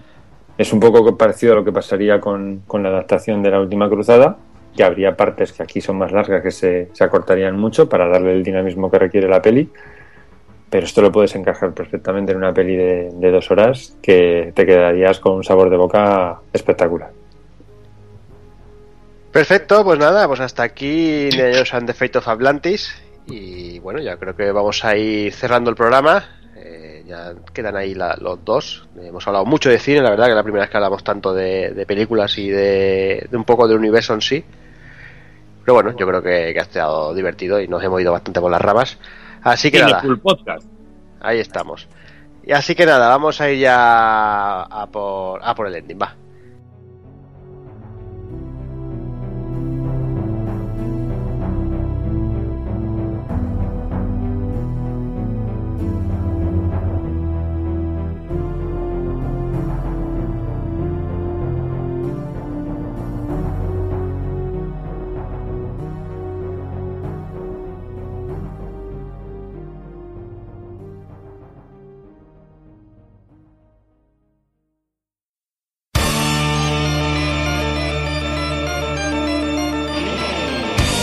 Y recuerda, si no te mola ser un calamar y quieres estar bien informado, pásate por el blog pulpofrito.com. También puedes seguirnos en Twitter y Facebook.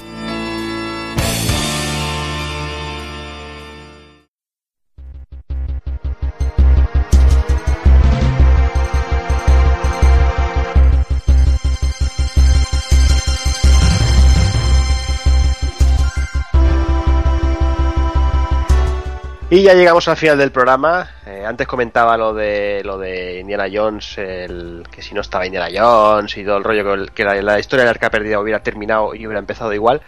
Y he hecho memoria y, pasaba en un capítulo de Big Bang Theory que lo explicaban, que decían que realmente Indiana Jones, sin Indiana Jones, eh, los alemanes hubieran encontrado igual el arca y hubieran muerto igual igual al, abrirla. O sea que te- teóricamente este era, era, una, era una coña de, de la serie. Así que nada, eh, vamos a ir despidiendo al personal. Me voy despidiendo primero de José Manuel, invitado. Muchas gracias por estar aquí, ya sabes, un placer. Un placer, os, os puedo asegurar que ha sido todo mío porque son unos juegos que me encantan y que me hayáis dado la oportunidad de venir aquí a pasar el rato, para mí es, como he dicho antes, muy grande.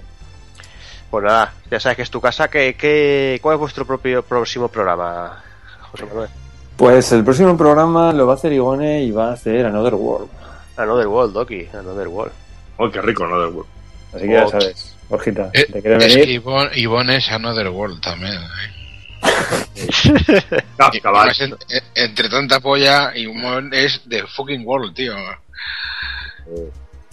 En fin, José Manuel. Pobrecita. Lo dicho, un placer. Eh, esta es tu casa cuando quieras. Puedes venir a perder una, una noche de viernes con nosotros.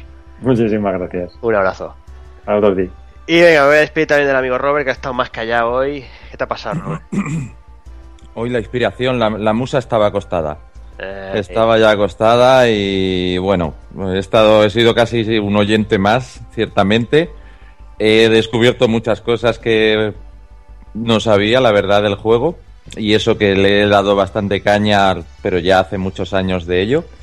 Y durante el ratito este que estaba escuchando, intentando encontrar un hueco para meterme, ver qué decía y demás, he recordado un proyecto de unos de unos chicos españoles, un estudio de aficionados llamado Tekel Studios, que se está lleva ya unos cuantos años dedicados a, a recrear la aventura gráfica original creada por ellos mismos de de la primera aventura de, Indiana Jones, de, de Riders.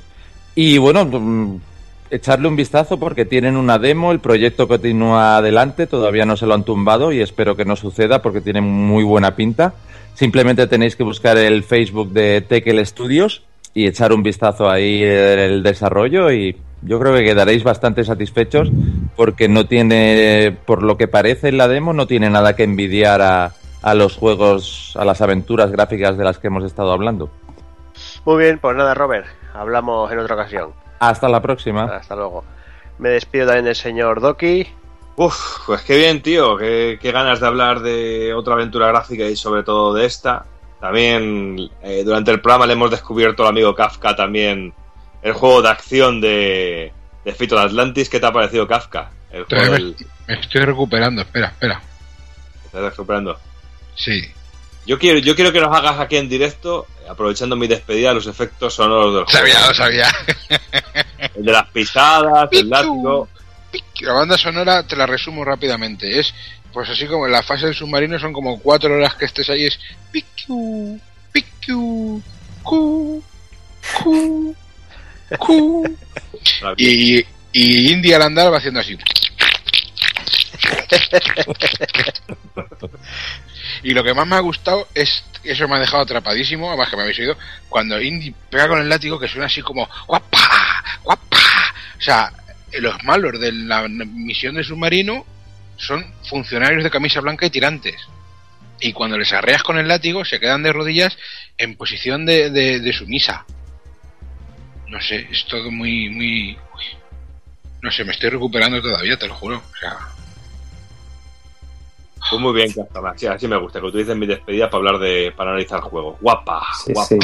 Sí, sí, esto, esto- esto es todo, esto es todo muy gracioso hasta que te pones a jugar, ¿eh? Al principio todo No, no, te lo risas juro. y luego ya... que a mí que me gustan los juegos mierder, este me ha dejado atrapado, atrapadísimo, ¿eh? Kafka sí los quality.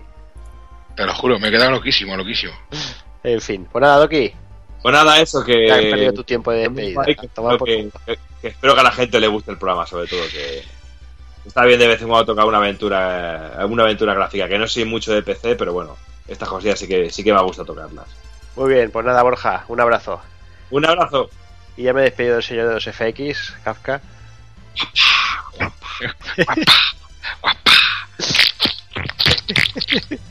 Te lo juro, ¿no? Eh, eh, me queda. el- el- yo es que aprendo muchísimo con vosotros, tío. La semana pasada me dejasteis atrapado con los contras de Play 1 y ahora me dejáis me dejáis tocadísimo con la mierda esta infesta del juego de, de indie. De, te lo juro, o sea, gracias. Siempre te traigo Gracias, mierda de la buena, de la que te gusta.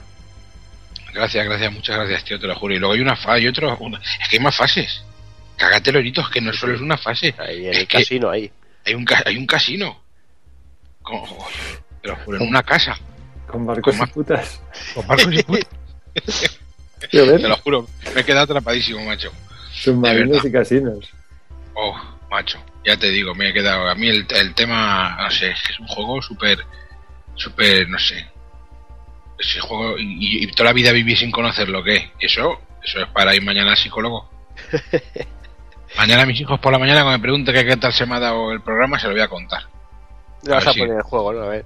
No, les voy a sentar, les voy a decir, hijos míos, prepararos para una de las mejores experiencias de vuestra vida. Por Además, no sé, no sé si llevamos las mañanas por la mañana de putas a los dos que ya va siendo hora. o- Joder, tío, macho. Les voy a poner el vídeo, yo creo que va a ser mejor. Más traumático seguro. Pues les tengo que preparar para el holocausto zombie este que se avecina. Tienen que ir ya haciéndose hombres de, de provecho y tal. Sí, sí, tienes que contrarrestar lo del libro del Rubius, tío. No, del Rubius no, del otro. El, Ah, el otro. no sé. Bueno, El- el- sí, un libro de esos. Cuando si veis a mi suegra cuando abro y dice, "Eh, le traigo un libro al chico, digo, ah, qué bien, digo, ¿qué le has comprado? Y me saca eso. Digo, hija mía. A mi suegra es la que le tenía que poner el vídeo del Indiana Jones. Pero hasta, hasta una silla y con, y con colirio en los ojos. Y con Wagner de fondo. Madre mía. En fin. Pues nada, Kafka, que es muy tarde y ya se nos está yendo demasiado la cabeza ya, ¿eh? Sí. A mí es que no es el estado natural en mí, pero vamos, nada, señores, que eso, que he aprendido mucho, me lo he pasado de puta madre y que ir pensando en otro juego para descubrirme el mes que viene, tío. Que, Creo que lo habrá, no te preocupes. qué bonito, qué bonito es el mundo lleno de flores y de color. Hasta luego. Venga, un abrazo.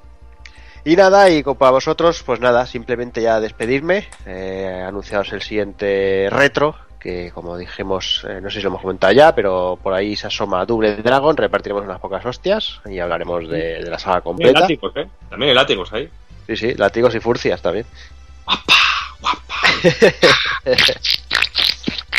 Y estamos, estamos dándole vueltas a ver si en el próximo actual analizamos Bloodborne o esperamos al, al próximo y analizamos otra cosita este mes, no lo sé. Estamos ahí, dependiendo de las horas que le peguemos.